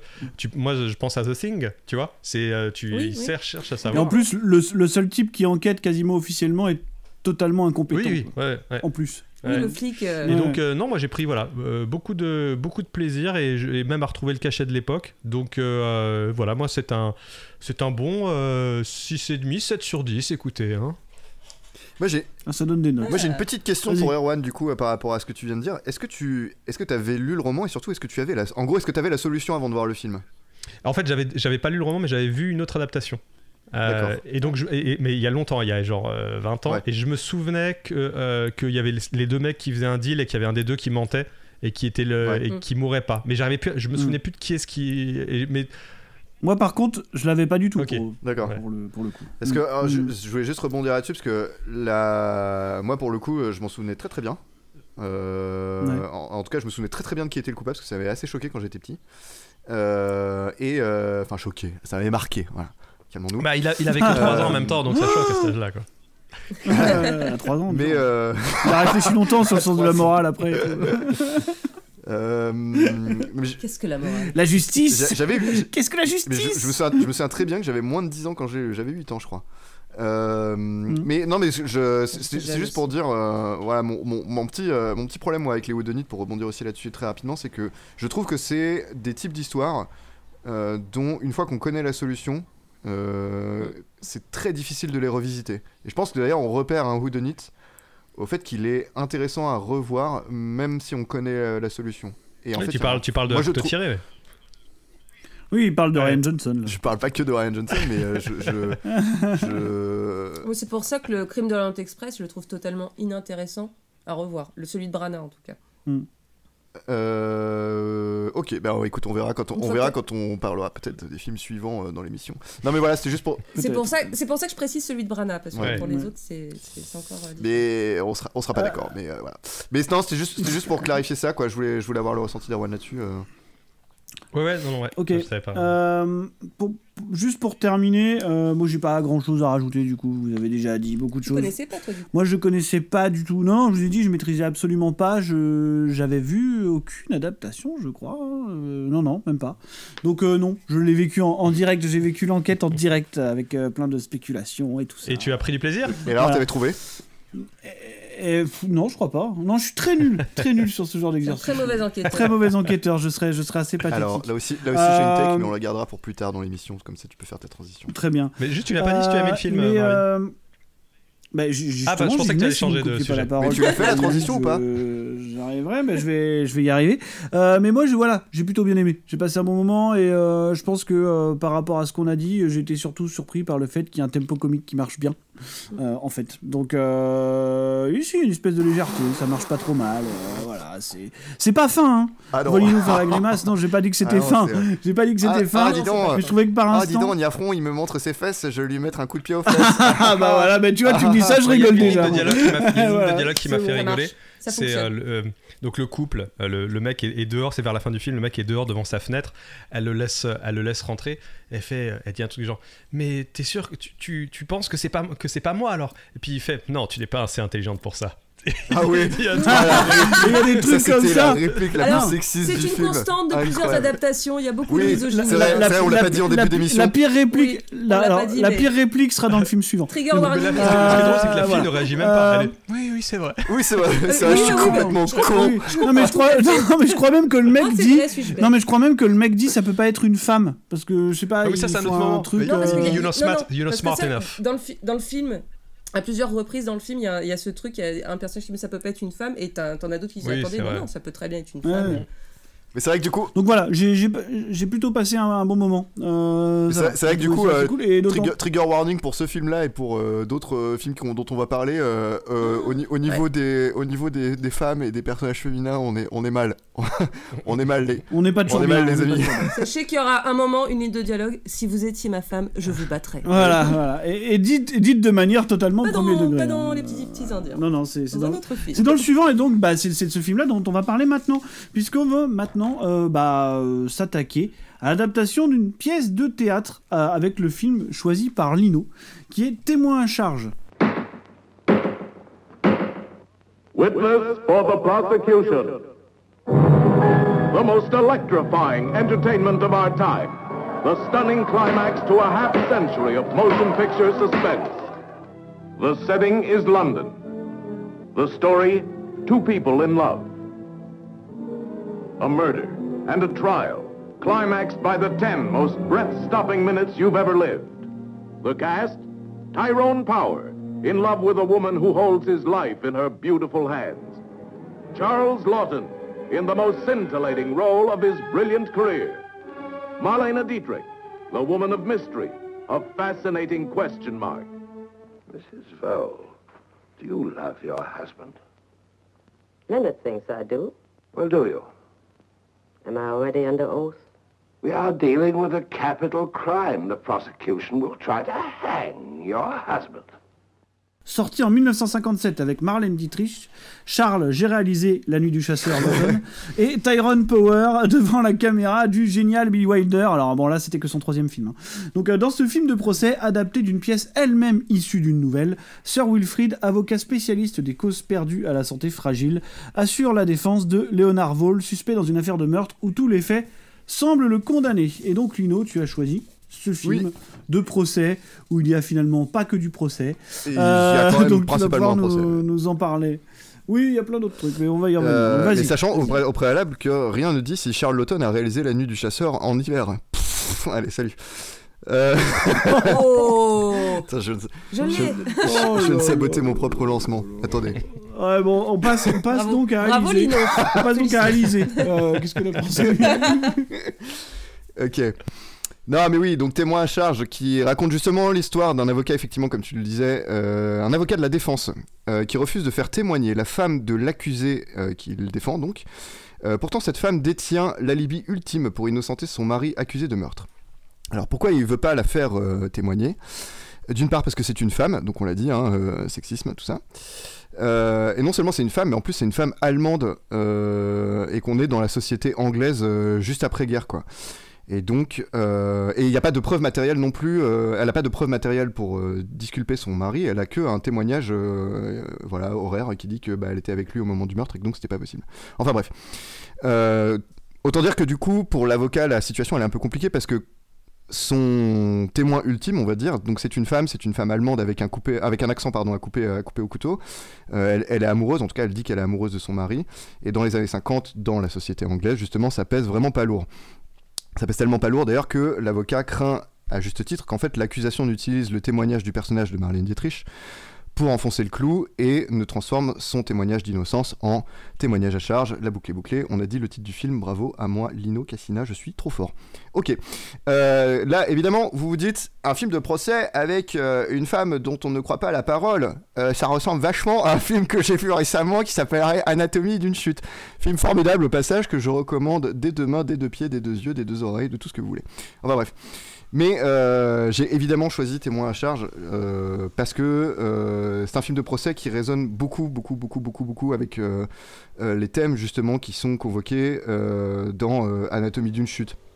Donc tout le, tous les questionnements sur les apparences, qui on croit, qui on ne croit pas, le storytelling aussi, le storytelling pardon courant dans l'institution de la justice, alors qu'elle-même se donne l'image d'être voilà, comme ça, une espèce de parangon euh, de, de froideur dépassionnée, avec euh, vraiment une obsession pour les faits, voilà, tout ça, tout ça.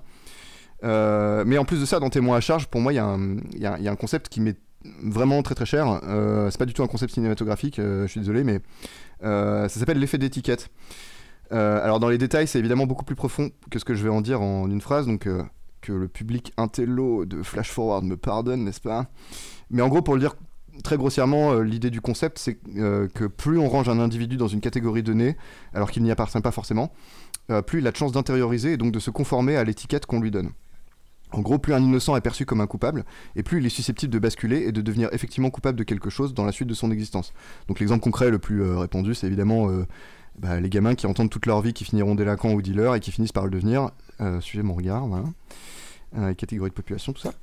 Alors là, évidemment, c'est super, euh, c'est très plaqué, hein, évidemment, euh, mais c'est très euh, exploré dans le cinéma d'une certaine époque, beaucoup plus, pas, tant que ça récemment en fait. C'est un, genre de, thème qu'on approche avec beaucoup, comment dirais-je, avec euh, beaucoup de méfiance aujourd'hui parce que je pense qu'il y a un savoir-faire qui s'est un peu perdu autour de ça.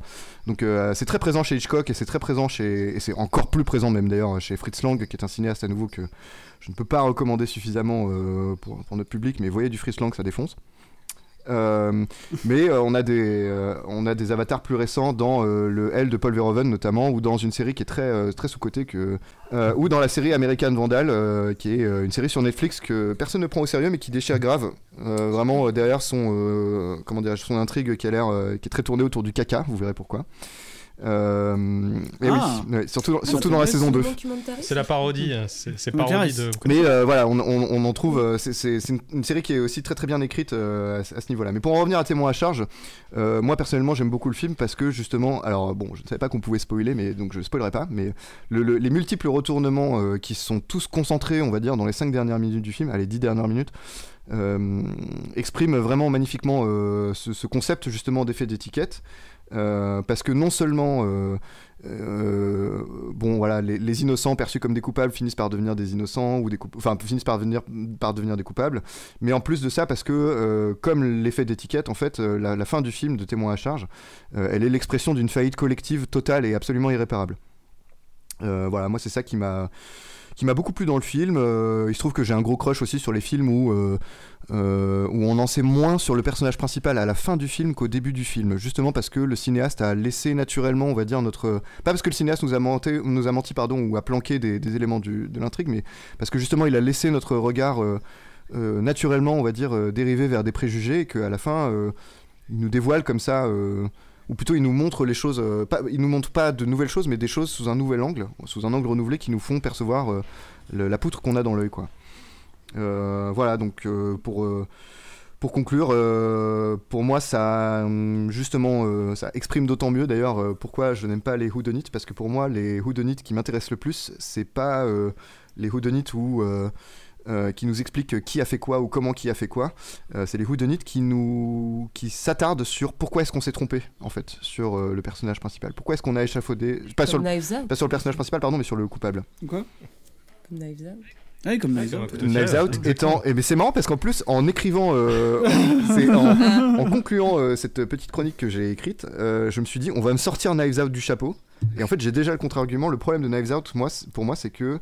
Euh, Il y a effectivement toute cette question d'effet d'étiquette. euh, euh, tous ces thèmes-là, c'est les mêmes ressorts, je suis d'accord. Le problème, c'est que Knives Out a une répartition des personnages. Il y a des personnages qui sont gentils et ils sont très très gentils. Et il y a des personnages méchants et ils sont très très méchants. Et il y a rien au milieu, quoi. C'est faux. Euh, c'est vrai. C'est faux. Non, je suis pas Moi, je suis d'accord. C'est faux, Jamie Lee Curtis. Jamie Lee Ah bah oui, je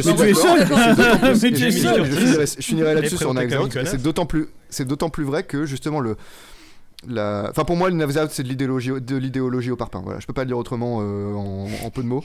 Donc on fera un épisode sur Knives Out si vous voulez, mais euh, Oui, un autre jour, Voilà. un autre jour. c'est une démonstration sociologique. Voilà, Knives Out. C'est pas très intéressant, je trouve. Voilà. Oui. Euh, Alizé, du coup. Oula. Mhm. Oui. Oui. Tu passes après le dictionnaire Donc, qui s'est marié avec le euh, sociologue. Oui, voilà. Je- sachant, Que di- que dire sachant que Que je n'ai pas fait un seul bout d'études de sociologie de ma life. hein, je tiens à le dire. C'est d'autant plus impressionnant. Oh, S'il te coup. plaît, calmons-nous. hein. Euh, témoin à charge. Euh, et ben moi j'ai- beaucoup aimé. Je pense que c'est euh, c'est un de ceux que j'ai préféré euh, dans les, les films de ce soir. Euh, je trouve Marlène, Marlène Dietrich euh, Incroyable. incroyable. Oui, non mais vraiment elle comme, est. euh, comme souvent. je, je, je pense que de manière générale elle est incroyable. Mais alors vraiment dans ce film elle a un- elle, elle est hypnotique. Vraiment, je, c'est- c'est c'est un personnage qui, qui aspire, qui aspire tous les regards, qui est, qui est vraiment. Il y, a- il y a une scène, il y a Oui. une scène où il y a euh, un personnage qui essaye de lui mettre, qui essaie de la séduire et il lui, il lui balance la disquette la plus pétée du monde et elle le regarde Je me rappelle pas. et lui dit ah, vous avez de l'eau chaude chez vous?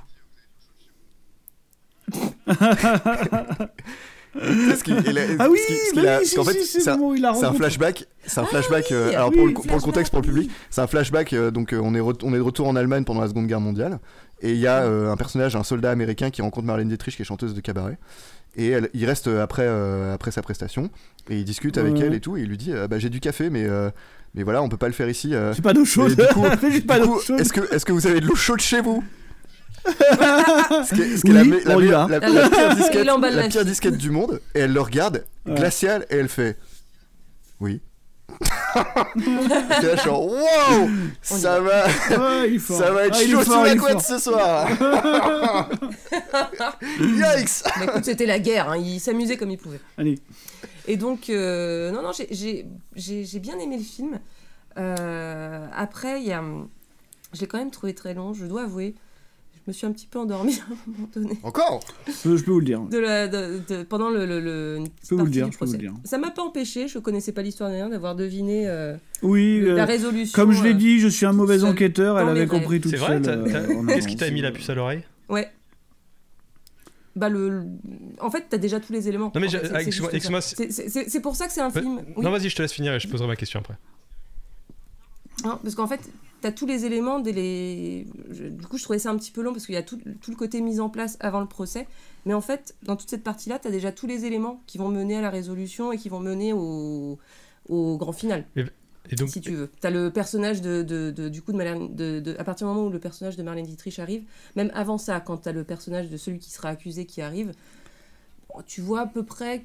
Enfin, je sais pas. Je, je- ah, t'es une bonne enquêtrice parce que moi on- c'est. Et donc, quand, on voit. euh, Moi aussi, je m'étais fait avoir, mais c'est parce qu'on est des gros Mais alors, cons C'est non, ce que moi, disait je- Lino, c'est parce que le, on, on- on s'amuse aussi, aussi à, à- à tout faire. Enfin, le, le film est construit pour te faire douter justement de cette.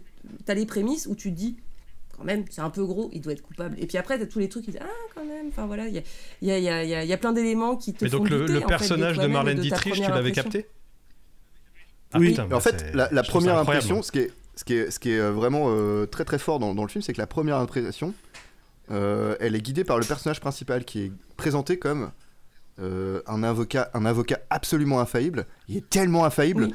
que il a, il, Oui, il un truc pour dé- Que de toute façon, il a raison. il a... Non mais c'est plus- c'est c'est plus... Avec son Voilà, monocle. c'est ça. C'est que non, c'est c'est pas de toute façon il a raison. Tu fais, conf- Il est tu tel- fais confiance à son Il jugement. est tellement en fait. infaillible Mm. qu'il a un, un- un test comme ça qui lui permet, du Oui. haut de son savoir expérimental, euh, empirique, pardon, euh, euh, qui, euh, voilà, qui trône comme ça au-dessus des cieux, de savoir qui ment et qui ne ment pas. Voilà, il a un petit test avec son monocle, ça. qui est complètement, Et du coup, Il, est victime de son qui est orgueil. en complètement- fait. qui est complètement pété, totalement victime de son qui est orgueil. complètement Oui, pété. en et en fait- fait, en au, moment, au moment où on te le présente dans le film, tu te dis mais c'est complètement pété ce truc. Et euh, Bah, en fait, même pas du coup. Parce que moi, je trouve justement que dans le film, on te le montre euh, d'une manière où, où toi, tu fais tout de suite confiance à ce personnage. En fait, Oui. tu te dis de toute façon, il peut pas bien se tromper. mais c'est Donc, moi, je- moi, ce que je veux dire. Oui, mais comme il est misogyne, moi je lui faisais pas confiance. Ouais, mais voilà, mais c'est ça. Parce Eh, que voilà. nous, nous aussi, vu qu'on est misogyne, bah, on lui a fait confiance. Voilà. pas C'est Moi, le mec, il parle à son infirmière. Si vous étiez ma, ma femme, je vous taperais, tu vois. Exactement. Ouais, ouais, alors que nous, on s'est dit, oh, c'est bon, on lui croit, on le croit, lui. C'est l'un intelligent des avec nôtres, tous les c'est mecs, l'un des là. nôtres. mais avec les nanas, il va se faire Mais c'est ça tout le génie du film, c'est que rétrospectivement, Ouais. tu- rétrospectivement, tu revois cette scène de test, enfin cette double scène de test, et t'es là genre, euh, Oui. il dit, euh, en, fa- en fait, il l'a fait passer à- pour le public à nouveau, euh, pour les spectateurs, pour les auditeurs, pardon. Il l'a fait passer à, à un mec, et il dit, ah non mais ce mec-là, innocent direct, euh, je le crois, euh, franchement, il peut pas, euh, c'est- mort, il ment pas. Euh, deux scènes plus tard, il fait passer euh, le même test à Marlène Dietrich, et là genre, oh la menteuse, je l'ai cramé, je l'ai cramé, Alors là, absolument direct, direct. Et après, il y a la fin du film, et t'es là genre, ah, ce mec est nul. C'est vraiment, euh, mais c'est ça, mais je, il s'est fait et lui-même tu vois tu vois euh, à la fin du film qui je me suis fait tellement avoir quoi par euh, par cette euh, cette femme et en fait dès le départ dans, dans cette scène en fait la scène du monocle et tout en fait il se rend pas compte parce qu'il est aveuglé par son orgueil mais il donne au personnage de Marlène Dietrich tous les éléments pour qu'elle puisse après faire ce qu'elle euh, ce qui ce qui va se passer après dans le film. Il lui Oui. donne les éléments pour justement qu'elle puisse construire son personnage. Parce qu'en fait c'est un c'est c'est int- c'est tr- c'est très intéressant. C'est une une actrice qui joue un personnage qui joue lui-même un personnage. Et, euh, et du coup, j'ai trouvé pour ça le film très intense. Ça m'a pas du tout enlevé le plaisir, hein, d'ailleurs, parce que j'ai pas, j'ai pas non plus deviné à la première, les cinq premières minutes. C'est arrivé à un moment donné dans le procès où. Au moment où elle, elle arrive, je pense. euh, Pendant le procès, du coup. Pendant le où elle change procès. le discours. euh. Oui, voilà, il y a un Mm. moment donné où elle change de discours et tout, et en fait, où, où tu dis, ah oui, tu, tu, tu relis un peu les éléments par rapport à ce qui s'est passé dans les premières scènes, et tu t'arrives à. Mais bon, après, c'est pas forcément l'intérêt, mais je, je, je trouve que du coup, pour le coup, c'est un film. par- Parce que parfois, tu as des woodonites où, au final, tu peux pas vraiment deviner. Où tu as des éléments, des astuces de mise en scène, des trucs qui font que ça te vole un peu il y en ce a qui plaisir de pouvoir Je sais deviner. plus, je sais plus quel film, Oui. il y a pas longtemps, je t'avais dit, il y a- il y a- on avait vu un. Putain, je, je vais, ça va me revenir, mais. Un on avait vu un triche film, ouais, où on s'était dit, mais il y a une, ça triche. et c'est pour Oui. ça, Je sais plus ce que C'est c'était. Ah bah mais- c'était le, le film nul là. Ah, coup de théâtre. Coup de horrible, théâtre. horrible Ah, c'est pour vu. ça aussi Ouais, que c'est- l'autre raison qui fait que j'aime pas les woodonites, c'est parce que la plupart des woodonites font reposer leur solution Triche. triche, font reposer leur solution sur le fait Mm. que ah mais en fait euh, je t'ai présenté ce personnage mais je t'avais pas tout dit et j'ai attendu 1h30 pour te donner Ou pour alors. te donner l'élément et t'es là genre bah merci hein. Oui, voilà. merci Ah oui, hein. voilà. super Mm. Ou alors c'est tellement nul, c'est tellement. euh, Ouais, c'est, c'est, c'est, c'est- les éléments sont tellement mal amenés ou un petit peu dissimulés, ou en fait tu pouvais pas deviner. Ou si Ah non, c'était Scream par hasard. 6. C'était Scream 6. Ah oui, ouf. Scream 6, donc Ah il y a oui, un peu un Scream Woodonite 6 aussi, finalement, ouais. et il y a, il y a- il y a un truc dans Scream 6 où du coup la, la résolution, bref, tu peux pas la, tu peux absolument pas la deviner de Oui, manière le film te classique ment, en fait. puisque le film te ment. voilà, ce de genre de truc. Ça c'est énervant, tu vois. Les Woodonites où on te ment. Non, coup de théâtre, c'était pas bien non plus. Coup de théâtre, c'était vraiment nul aussi. Mm. Mais les Woodonites où on te ment, du coup, ça t'enlève quand même ce plaisir de pouvoir Genre, toi deviner. En fait, c'était lui, mais de toute façon, je vous ai fait croire qu'il était mort il y a une demi-heure. Oui, bah oui, mais dans ces cas-là, euh, non, quoi. Enfin, tu vois, c'est ça. Un peu le principe des petits petits indiens, mais pour Oui, non, mais c'est pas pareil. petits indiens, tu peux quand même ouais. tu peux quand même euh, arriver à, à deviner euh, malgré tout. Enfin, je, Mm. je, je, quand je, je, je, je- je pourrais pas savoir vu que, vu que j'avais déjà lu le livre, mais bon. et bref. Agatha Christie Agatha cas. Christie n'est pas exempte de ce péché on le verra plus tard dans cette émission Mm. Allez. Mais pour le coup, pour ce film-là, tu peux deviner. Donc ça, c'est, je, je trouve ça agréable. Et le film est quand même, euh, oui, quand même, euh, il est très bien réalisé. Je le trouve un petit peu lourd dans, enfin, tu vois, c'est- ça reste un film de procès. euh, qui se passe en majorité euh, dans un tribunal, donc euh, c'est- c'est c'est parfois un petit peu long, un petit peu lourd, Euh, mais voilà, ça reste, euh, malgré que j'ai trouvé que ça traînait un petit peu en longueur, je trouve ça intéressant. La fin est très satisfaisante, je trouve, euh, du coup, le, le retournement de situation et puis le, la situation finale, la façon dont ça se termine, j'ai trouvé ça euh, vraiment très bien. Hein? Satisfaisant. C'est très satisfaisant, je Voilà. trouve ça très satisfaisant. Pour le coup, ouais, un très bon film. Voilà. Ok, euh, moi du coup j'ai plutôt bien aimé, je vais juste revenir sur les trucs qu'on n'a pas trop trop dit. Moi je pense quand même que le film a quelques problèmes de rythme, pas dans le procès justement, c'est pas là où ça m'a dérangé, c'est justement dans les interludes qu'on a entre les... C'est-à-dire l'introduction que je trouve euh, quand même euh, extrêmement longue, même si elle sert quand même à poser des éléments...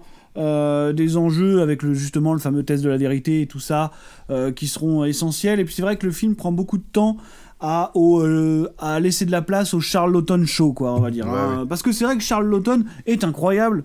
Euh, déjà, je l'aime beaucoup en général, mais d'ailleurs, il a joué Hercule Poirot. J'ai vu ça en faisant des au théâtre. en faisant des recherches. Il a joué Hercule Poirot directement au théâtre. ouais. Il joue le Et, Hercule euh, Poirot du film. et il joue plus ou moins le Hercule Poirot du film. Bon, ah, il a pas tout à fait la même mentalité quand même, tu vois. Oui, en plus. Mais euh, C'est plus un connard. Mais... Ouais, ouais, ouais, puis, puis qui lui pour le coup se trompe dans les grandes largeurs quoi. Mais, euh, mais en tout cas, euh, voilà, il y a, il y a beaucoup de scènes comme ça qui laissent euh, Charles Lawton euh, faire son show, tu vois. Et je trouve que les interludes entre les scènes de procès sont parfois un peu longues. Ouais, puis il y a- il y, a un Euh, personnage de il y a un personnage de comic relief qui est qui est pas dans la pièce de base, je crois, et qui est rajouté un peu au forceps aussi et euh, l'infirmière. C'est lequel que tu considères que Ah, l'infirmière. elle, euh, elle c'est Bah, justement l'infirmière qui la- se fait insulter. Euh, c'est- le punching ball du film.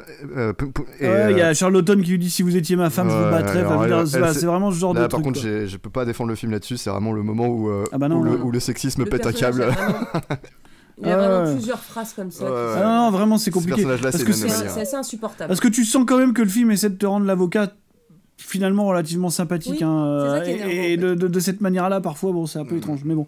Euh, après, voilà, euh, j'aime beaucoup le film. Je pense qu'on va pas refaire ici euh, euh, l'exégèse de Billy Wilder. Euh, bon, est-ce Oui, que bah ouais, vraiment c'est c'est bon, nécessaire? Je pense pas. hein, tout le monde l'a déjà fait. Toujours est-il que même déjà, c'est son troisième film.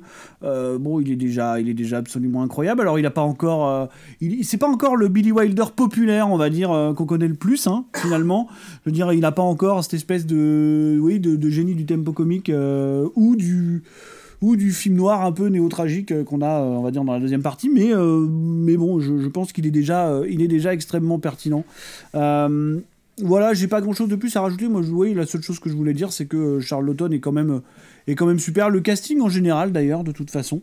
Et, puis, et puis que le film est, je pense, un peu long pour son propre bien, quand même. Je, voilà. J'aurais voulu voir un film de procès, peut-être, à 100% un film de procès. Tu vois Disons que les interludes qui durent parfois 25-30 minutes... euh, entre deux, entre deux morceaux de 25-30 pro- minutes Ah, pour un si. film qui dure Ah, si, si, 1h40, je te jure. l'exagération. Ça va Marseille, il, tranquille. Il dure pas 1h40 le film, il dure 2 heures déjà, je crois. Bon. Il dure Il 2 dure deux heures. heures. 1h58. 116 minutes. 1h58. Écoutez, j'ai pas vérifié avant de venir. Voilà. Je... Voilà, ok. Et le mec, le mec, non, non, mais attends, ok, d'accord. Le mec, il a, Ok. il a, a là, avant prendre- de venir, mais il a pas regardé halluciné. Vous, vous pouvez prendre, vous pouvez prendre toutes, euh, vous pouvez prendre toutes ces déclarations et vous saurez qu'il vérifie jamais rien. Voilà. Ah, on a à peu près tout. Voilà, le personnage est planté. Euh, Erwan, du coup, pour terminer sur témoin à charge, il faut qu'on, Ouais, avance. j'ai- j'ai vu ça. Euh, témoin à charge, écoute, j'ai passé plutôt un bon moment, je l'avais déjà vu en fait, je l'ai revu pour l'occasion. Et euh, moi je trouve que c'est un récit qui est efficace et j'aime bien le Charles Lawton Show en fait. Euh, j'aime bien parce que. Mais non, mais ça marche. Hein. Sexiste. Après, Erwan, il parle comme ça à sa femme. Hein. Ah En oui, vrai, moi, j'ai déjà vu Non, ça. c'est ma, femme qui parle comme ça en fait. C'est ça, que- c'est ça qui est terrible. Oui, c'est vrai. Non, c'est vrai, c'est plutôt ça. C'est sa femme qui lui parle comme ça, j'ai vu. hein. Euh, non, je- Elle lui dit pas je te battrai, elle le bat vraiment. Je l'ai vu faire. Non, j'ai euh, j'ai trouvé justement que le film, bah, j'entends beaucoup des longueurs et même si je peux l'entendre, euh, je trouve que justement Charles Lawton, et euh, même s'il joue euh, un, un type euh, assez horrible, il, enfin, replacé dans le contexte de l'époque, c'est assez- je, trou- je trouve que c'est assez, enfin, je peux pas prendre ça au sérieux de toute façon. Je trouve ça assez drôle, euh, justement le, back and forth qu'il a avec euh, avec son infirmière parce que c'est un peu c'est un peu idiot c'est vraiment euh, c'est vraiment du théâtre de vaudeville quoi pour moi. Et donc ça me fait ça me fait doucement sourire euh, voilà en prenant en compte l'ambiance générale dans, laquelle on est. Et, euh, ce que moi je suis très fan des films de procès. Et, pourtant j'étais content justement de ces apartés parce que parce qu'encore une fois je trouve que Charlotten euh, enfin on a deux, on a deux légendes dans ce film et Charlotten bouffe bouffe l'écran et euh, malgré voilà sa, stature qui est euh, qui est particulière euh, il arrive à, vraiment transmettre une intelligence la façon dont il va délivrer ses, lignes de dialogue c'est assez c'est assez phénoménal quoi. Euh, donc voilà. Et puis bon j'adore le fait que euh, derrière euh, ce soit une femme qui leur la, qui la leur colle à tous quoi. C'est à dire que euh, qui sont qu'elle les retourne tous et qu'il la prenait la prenait pour une personne bah, moins moins habile que ça. Et finalement voilà elle leur retourne le cerveau et ça c'est très c'est très admirable. C'est quelque chose que j'aime beaucoup et qui est assez culotté pour l'époque quand on y pense. Et voilà Edith Rich est tout à fait est tout à fait incroyable j'aurais aimé même presque avoir plus de, de scènes entre entre ces deux acteurs. Euh, mais voilà je trouve que le, que le film vieillit euh, vieillit très bien. Et euh, voilà encore une fois il faut être familier avec le cinéma de l'époque mais je pense que c'est une une bonne adaptation une adaptation très solide En 1974, Ada Christie, Agatha, Ada Christie, Ada En fille. 1974, Agatha Christie est désabusée par l'exploitation cinématographique, cinématographique, j'y arrive pas, de ses œuvres qu'elle considère décevantes, jusqu'à ce que son beau-fils, un certain John Bradburn, lui propose de produire une nouvelle version du Crime de Hans Express, dirigée par la valeur sûre Sidney Lumet et animée par un casting prestigieux composé notamment d'Albert Finney, Lorraine Bacall, Sean Connery et même Ingrid Bergman et Jean-Pierre Cassel. C'est le film que j'ai choisi ce soir. The city is Istanbul. The time is the 30s. The people are famous. Monsieur Hercule Poirot? Famous? Precisely. Famous and infamous. Some are conspicuous by choice. Some are insignificant by nature. Others are incognito by right. On the Orient Express? How well?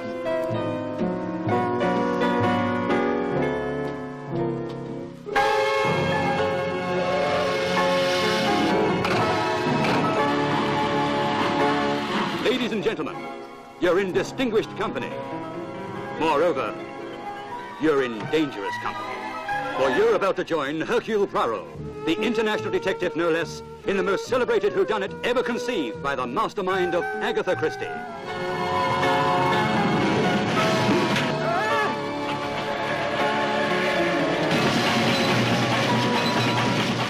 À bord du luxueux Orient Express, un certain Samuel Pratchett est retrouvé assassiné, poignardé de 12 coups de couteau à la poitrine.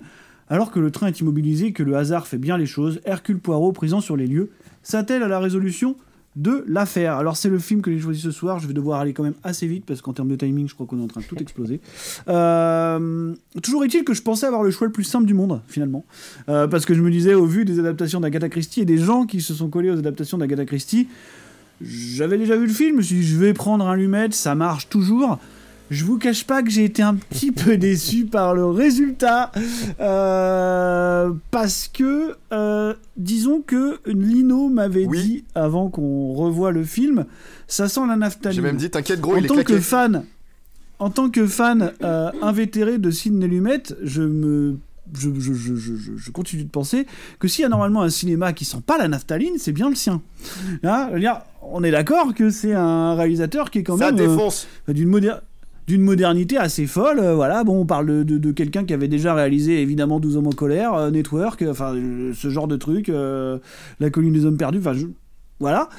Et en fait, on se retrouve face à un film euh, qui est absolument désarmant de classicisme. Je, je suis, je suis extrêmement étonné, et c'est uniquement en voyant ce qui s'est passé un petit peu dans les coulisses que je me rends compte que c'est plus important que ce qui se passe devant la caméra, puisqu'on est réellement devant un total film de commande pour le coup, quoi. hein. C'est-à-dire que oui, voilà, on a un producteur euh, un petit peu. euh, on va dire euh, un petit peu euh, un petit peu porté sur euh, sur l'argent et la facilité qui dit à sa à sa belle-mère on va faire une adaptation de ton œuvre et puis j'ai un super réal j'ai Sidney Lumet et on va inviter les, les, les joyaux de la, de la couronne britannique devant la caméra tu vois pour pour bien nous représenter on va prendre Albert Finney Sean Connery je sais plus il y a, il y a- et c'est pareil alors c'est un film qui est déjà un peu star power aussi, avant avant l'heure hein.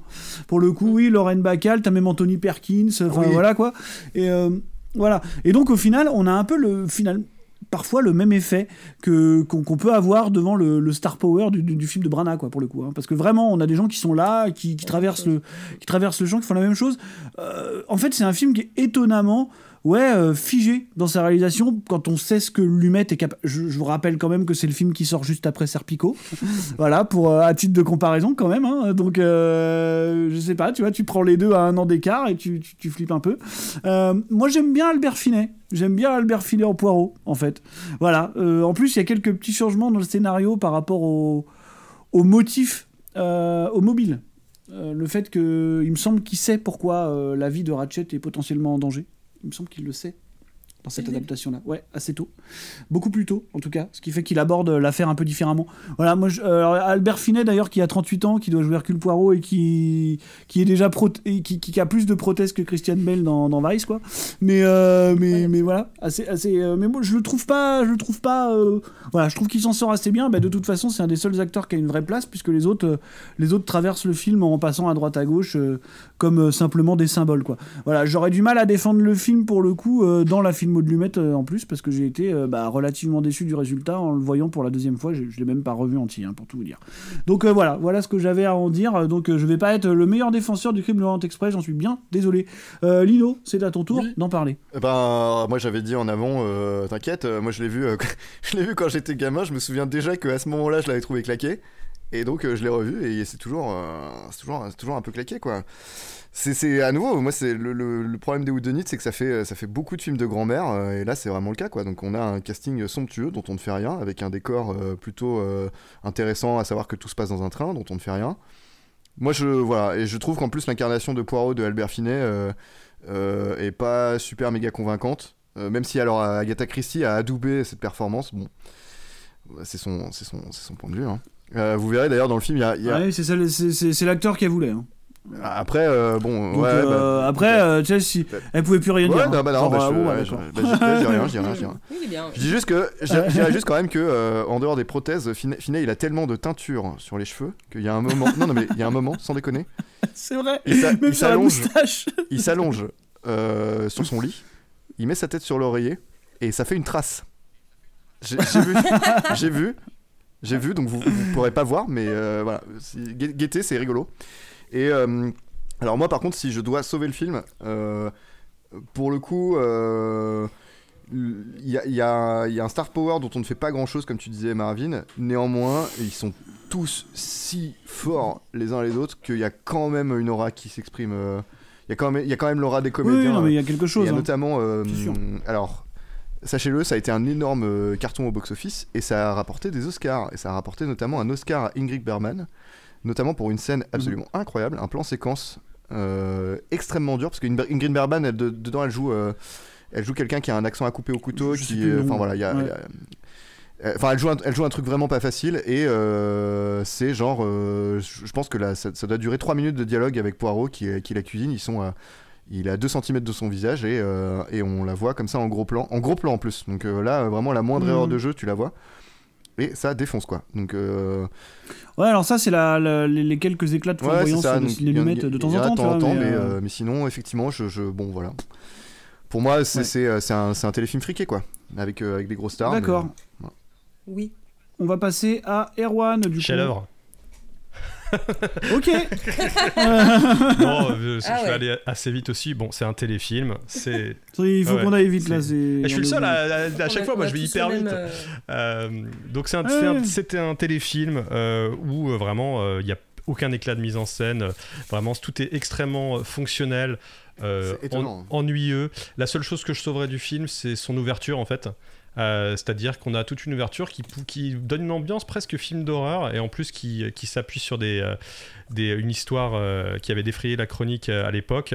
Euh, C'est-à-dire, euh, j- j'aurais pu, les noms et j'ai pas fait les recherches parce que, parce que je suis un gros flemmard. Ah, c'est une histoire. euh, une Il y, avait eu, vraie, il y avait de- eu un kidnapping d'un enfant qui avait été d'un bébé qui avait été retrouvé mort. C'était une famille riche. Euh, je pourrais chercher, mais je l'ai pas fait parce que C'était le gamin de l'aviateur Charles Lindbergh, si je dis pas de tout à fait, le bébé Lindbergh. Ouais. Ah, le bébé Ouais. Oui, d'accord. Et donc voilà, donc il s'inspire de- déjà d'une histoire assez glauque. Et euh, le début est assez glauque, donc je me dis, ah, c'est intéressant quand même. Je l'avais vu il y a longtemps, mais j'avais très peu de souvenirs. Et, euh, et donc finalement, après cette ouverture qui, euh, moi, était, je trouve assez convaincante, on retombe dans un truc de téléfilm extrêmement, extrêmement chiant où on invite, comme d'hab, C'est un téléfilm avec un peu de direction artistique. oui, oui, oui. Mais on invite euh, des têtes d'affiche pour euh, faire semblant, et en fait, t'as l'impression que tout le monde s'en fout un peu, quoi. Donc, euh, bon, je trouve c'est un film où il n'y a pas grand chose à raconter. Ouais. Ouais, c'est très surprenant, euh, d'autant plus euh, quand on sait qui est derrière la caméra. Euh, Alizé, pour euh, terminer euh, sur le, le crime de l'Orient Express de, de Sidney Lumet, chef-d'œuvre, j'imagine. chef-d'œuvre, euh, téléfilm chef-d'œuvre. Du coup, ouais, Ah bah, j'ai- eu exactement la même, chef-d'œuvre. la même impression ouais, de, de, de voir un téléfilm. Après, euh, j'ai trouvé quand même un peu plus intéressant que la version de Brana, dans le sens où même si c'est les mêmes procédés, c'est-à-dire une brochette de, de stars pour euh, jouer différents personnages, ce qui est un choix que je comprends pas trop d'ailleurs. Enfin, je, je, je vois pas vraiment l'intérêt. Ah, le souci de ça, c'est que tu as des personnages qui s'effacent derrière les gens qui les incarnent. Exactement, voilà. Donc, Donc, euh, je... bon, bref. Et du coup, euh, il y a quand même, je trouve que c'est quand même mieux joué et euh, c'est quand même plus agréable à suivre. Je trouve que l'enquête est plus agréable à suivre aussi. Euh, par contre, euh, oui, le, le- la réalisation, elle est super plate. Mm. J'ai eu l'impression d'être devant un des épisodes euh, de, de, de la série euh, de la BBC, quoi. Enfin, je- Sans David Suchet. sans David Suchet. Et en plus, je sais pas si j'ai le droit de le dire, mais je trouve que le, du coup, la version d'Hercule Poirot ici, on dirait un cosplay d'Hitler. Absolument, tout le film. C'est pour ça qu'il est génial En plus, avec son accent, avec pas- son accent français complètement Mais oui raté là. C'est pas un accent français, c'est un accent allemand qui fait. Et je te Oh, jure, monsieur, avec la moustache, la teinture noire et, et son, et sa tête. Je suis désolée, il a une tête de, de, de- on dirait un acteur qui Du coup, je suis en train de m'imaginer une version du Crime de l'Orient Express avec le Hitler de la chute, et je trouve ça fou, quoi. Et c'est le film que je, veux voyais voir. Que ça, j'ai même pas Hein pu apprécier le jeu d'acteur de, de, de celui qui joue Poirot parce que vraiment, je, je voyais que ça. Ouais. Après, oui, il y a quelques. Euh, c'est- toujours agréable de, de voir Anthony Perkins, par exemple. Je- J'aime euh, j'ai- j'aime beaucoup cet acteur, donc, euh, donc je, je, je trouvais ça assez agréable. Il y a, il y a Sean Connery aussi. Enfin voilà, il y a, il y a, il y a, il y a- Lorraine Bacall qu'on retrouve. euh, On va en reparler tout de suite après. Qu'on retrouvera dans le. Dans, le, Dans un autre film. Le film suivant, ça m'a fait. je Oui, oui. vraiment. Ah, il y a oh, un, y a- y a truc là, oui, oui, c'est Ouais, fou. hein. Et sinon, oui, c'est c'est pas. Disons que c'était pas dé- forcément désagréable à regarder, mais c'est pas hyper intéressant. Et ouais, c'est l'équivalent d'un. C'est l'équivalent d'un téléfilm, quoi. Donc, ce qui est quand même vraiment dommage, euh, vu, le, vu le potentiel, vu le réalisateur et Oui, la on, brochette on rappelle qu'on parle de téléfilm et qu'on parle en même temps de Ciné-lumettes, ciné ouais. Oui, voilà, ouais. C'est- ce qui est quand même, euh, c'est quand même assez, assez décevant. La, voilà. la seule inspiration de mise en scène, euh, j'ai l'impression du film, en dehors du plan séquence que j'ai évoqué, c'est euh, les grosses blagues sur Anthony Perkins. Anthony Perkins qui joue euh, donc le gars euh, tordu dans Psycho, en Psychose pardon. Et qui, il y a plein de Et références oui, à sa et mère. dans, et, euh, et dans le crime Oui. de l'Orient Express, ils ont ajouté, ils ont ajouté un dialogue lol qui n'est pas dans le, qui était pas dans le, qui est pas dans le bouquin. euh, en mode genre et votre mère alors euh, ah ma mère elle est un peu Oui. auto- elle est un peu autoritaire quand même euh, voilà c'est vrai que j'ai un peu du mal à m'en dégager j'aimerais bien baiser un jour dans ma vie mais bon Ah, euh, je, je traîne, je traîne trop sur Twitter je prends pas de douche J'ai même, même pas Moi, relevé. ouais, Euh, pour terminer, nous allons donc passer au choix d'Erwan. From the master of mystery and suspense, Agatha Christie, comes a spellbinding new film, Appointment with Death. Health and happiness. It's an invitation to murder. Murder? Oh, no, it hasn't happened yet. With Peter Ustinov, who returns to the screen as the world famous detective Hercule Poirot. I'm often brought in in cases of sudden death. He's embarking on an international investigation, surrounded by an all star cast of suspects. Lauren Bacall, Carrie Fisher, John Gielgud, Piper Laurie, Haley Mills, Jenny Seagrove, David Soul. Who is the victim? I'm sorry, your stepmother is dead. She died quite naturally. I think not. Who is the killer? You mean she's a suspect? Oh, my dear Colonel, everybody's a suspect. I did see someone in white approach her. She forced me to burn the real will. We've all suffered for so long. She picked an argument with one of the Arabs. There are so many possibilities. I'm totally baffled. Only one man can untangle this sinister web. How is it you're always in the right place to hear threats and plots? She fixed the will. We're trapped. Do you know who did it? I have until midnight, Colonel.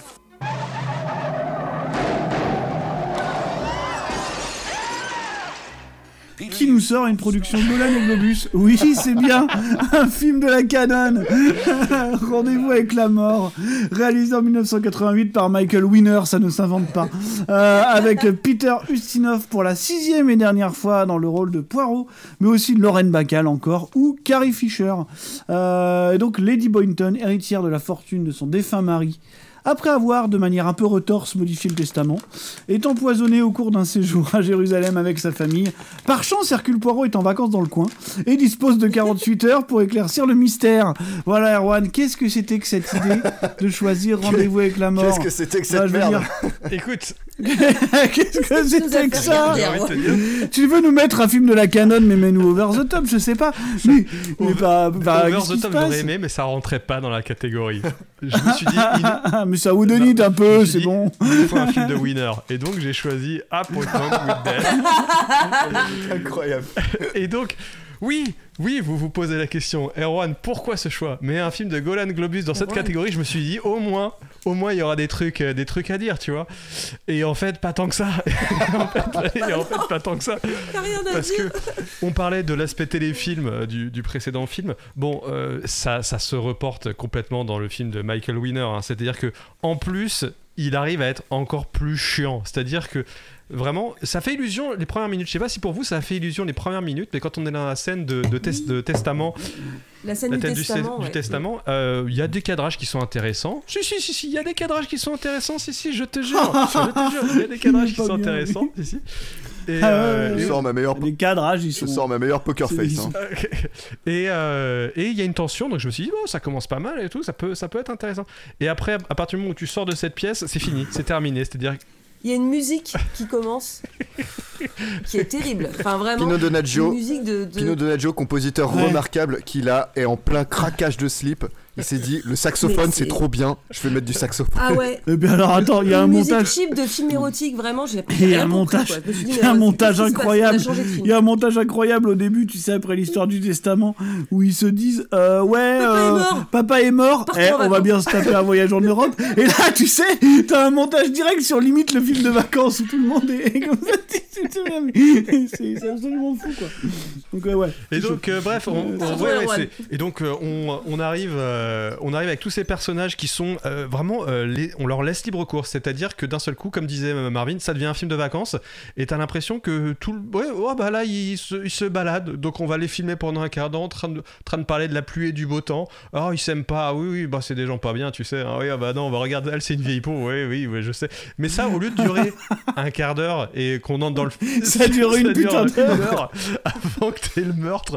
Tu te dis, mais qui- Et au bout d'un moment, je me suis dit Mais personne va mourir en fait. moment, tu dis, mais qui- passe vraiment, tu t'arrêtes, tu dis, mais qu'est-ce que je suis en train de regarder en fait Moi, je me suis dit, la seule, la, la seule meurtre qu'il y a là, c'est la dignité du mari de Carrie Fisher qui se fait tromper ouvertement. Non, mais ça, Tu c'est- genre d'une manière incroyable. C'est-à-dire que pour remplacer pour, le, pour le- nos, nos auditeurs, il y, y a un mec qui est avec sa femme, sa femme le trompe, il s'en rend compte, et puis après, bah, elle continue, elle continue à être avec le mec, c'est-à-dire qu'elle tombe sur lui. À un moment, ils vont se balader dans le désert et là, sa femme, donc Carrie Fisher, elle part avec l'autre mec devant, elle le laisse derrière.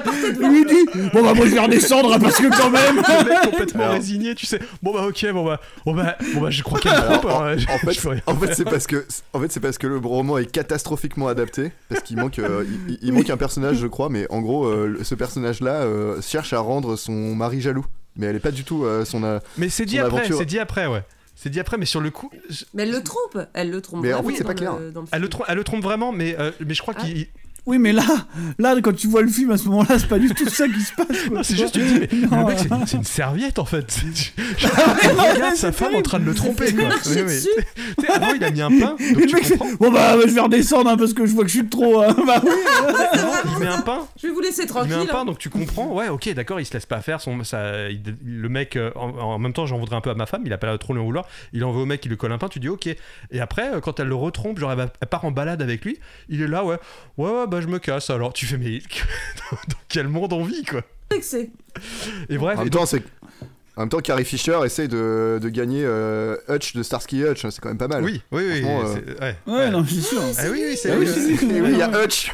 Mais tu sais, je le c'est tellement Mais je, connais, je, je, je, je connais ces C'est tellement un Ce qui a, téléfilm qui a ce limite qui la a Grande sauvé, euh, ce qui a sauvé, c'est, euh, je, pense surtout, surtout, pardon, surtout Peter Ustinov qui, euh, qui prend le, reprend le rôle d'Hercule Poirot parce que c'était quand même sa sixième et dernière interprétation d'Hercule Poirot hein.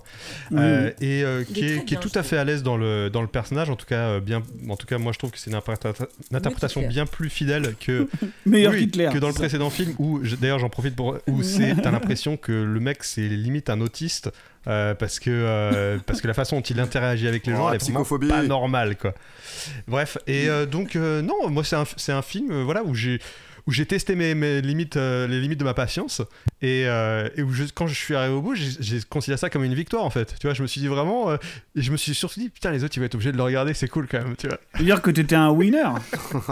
Tu nous as piégé. Comme Michael. Je- mais tu vois, je me dis au fond, est-ce qu'un mauvais film n'est pas finalement un bon film en attente? Et sur cette réflexion, je vous laisserai.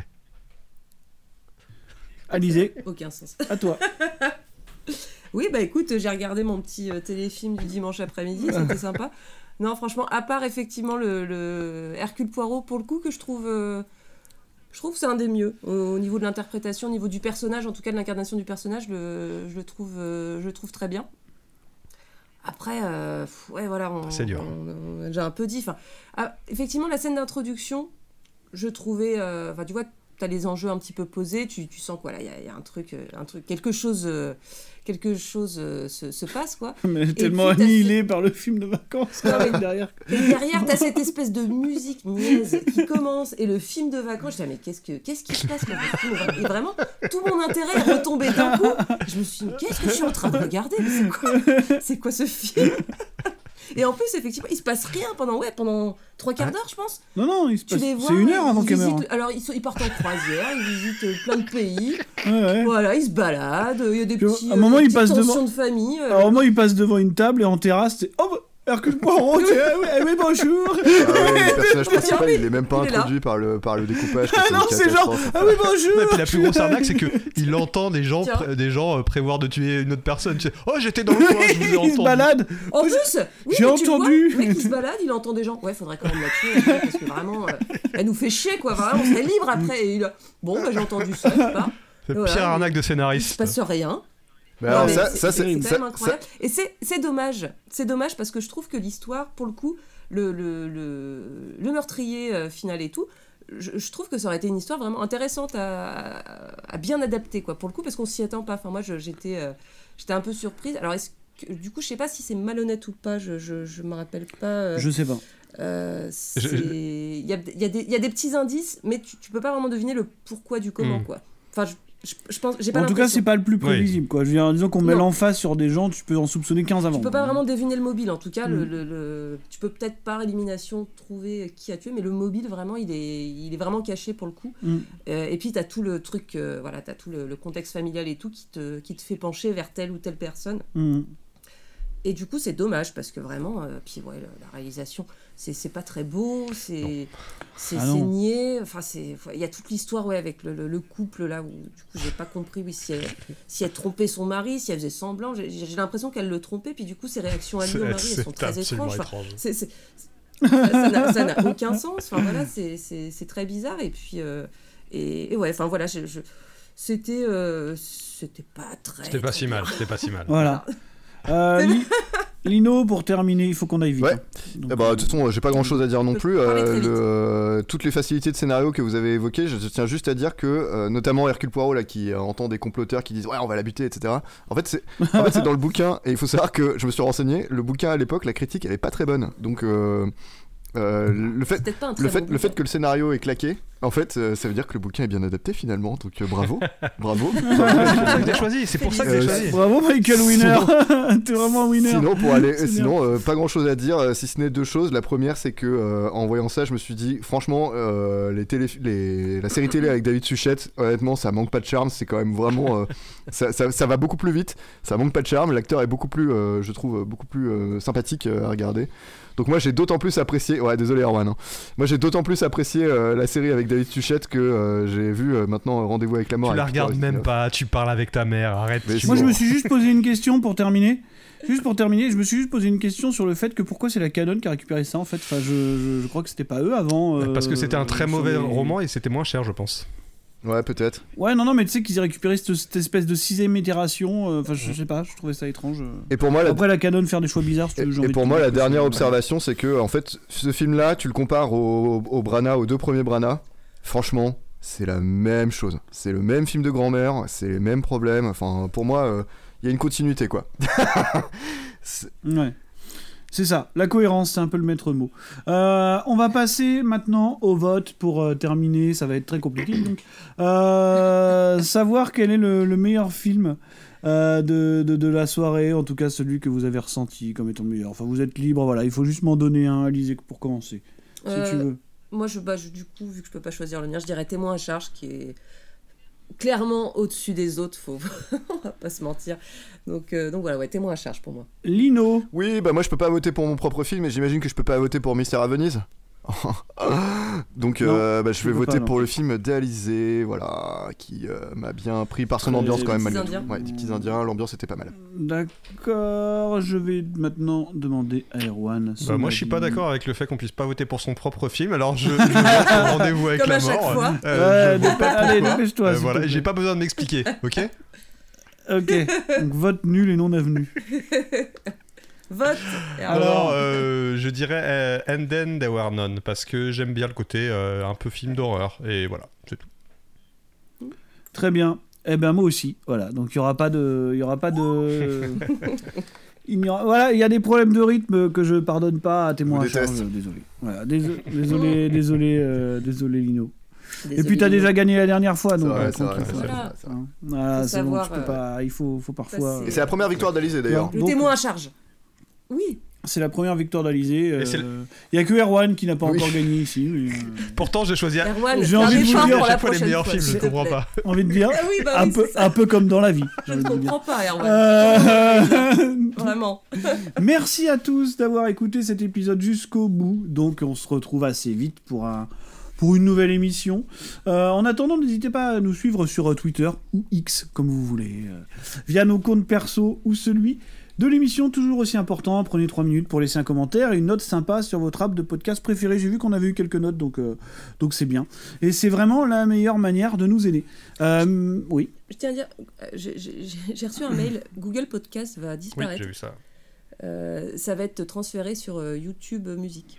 D'accord, bah ça, voilà. Début 2024. Pour les voilà. utilisateurs de Google Pas de Podcast. problème, eh ben nous, je, je pense que nous serons Voilà. automatiquement sont sur transférés. Google Podcast. Euh, merci Lino. De rien. Merci euh, Alizé. Mais de rien. Merci Erwan. Ah, et merci, ouais. merci Erwan, merci beaucoup. Merci, Ali- Et merci, encore Ali. merci à vous qui et merci à vous qui êtes de plus en plus nombreux à nous écouter. Et ça c'est très bien. Euh, donc on se retrouve très bientôt. Je crois qu'on a on a quasiment le, le thème de la prochaine fois et en tout cas le film central. Donc euh, donc voilà, on va s'y mettre très bientôt. Merci, bonne journée, bonne soirée. Au revoir. Au revoir. Salut.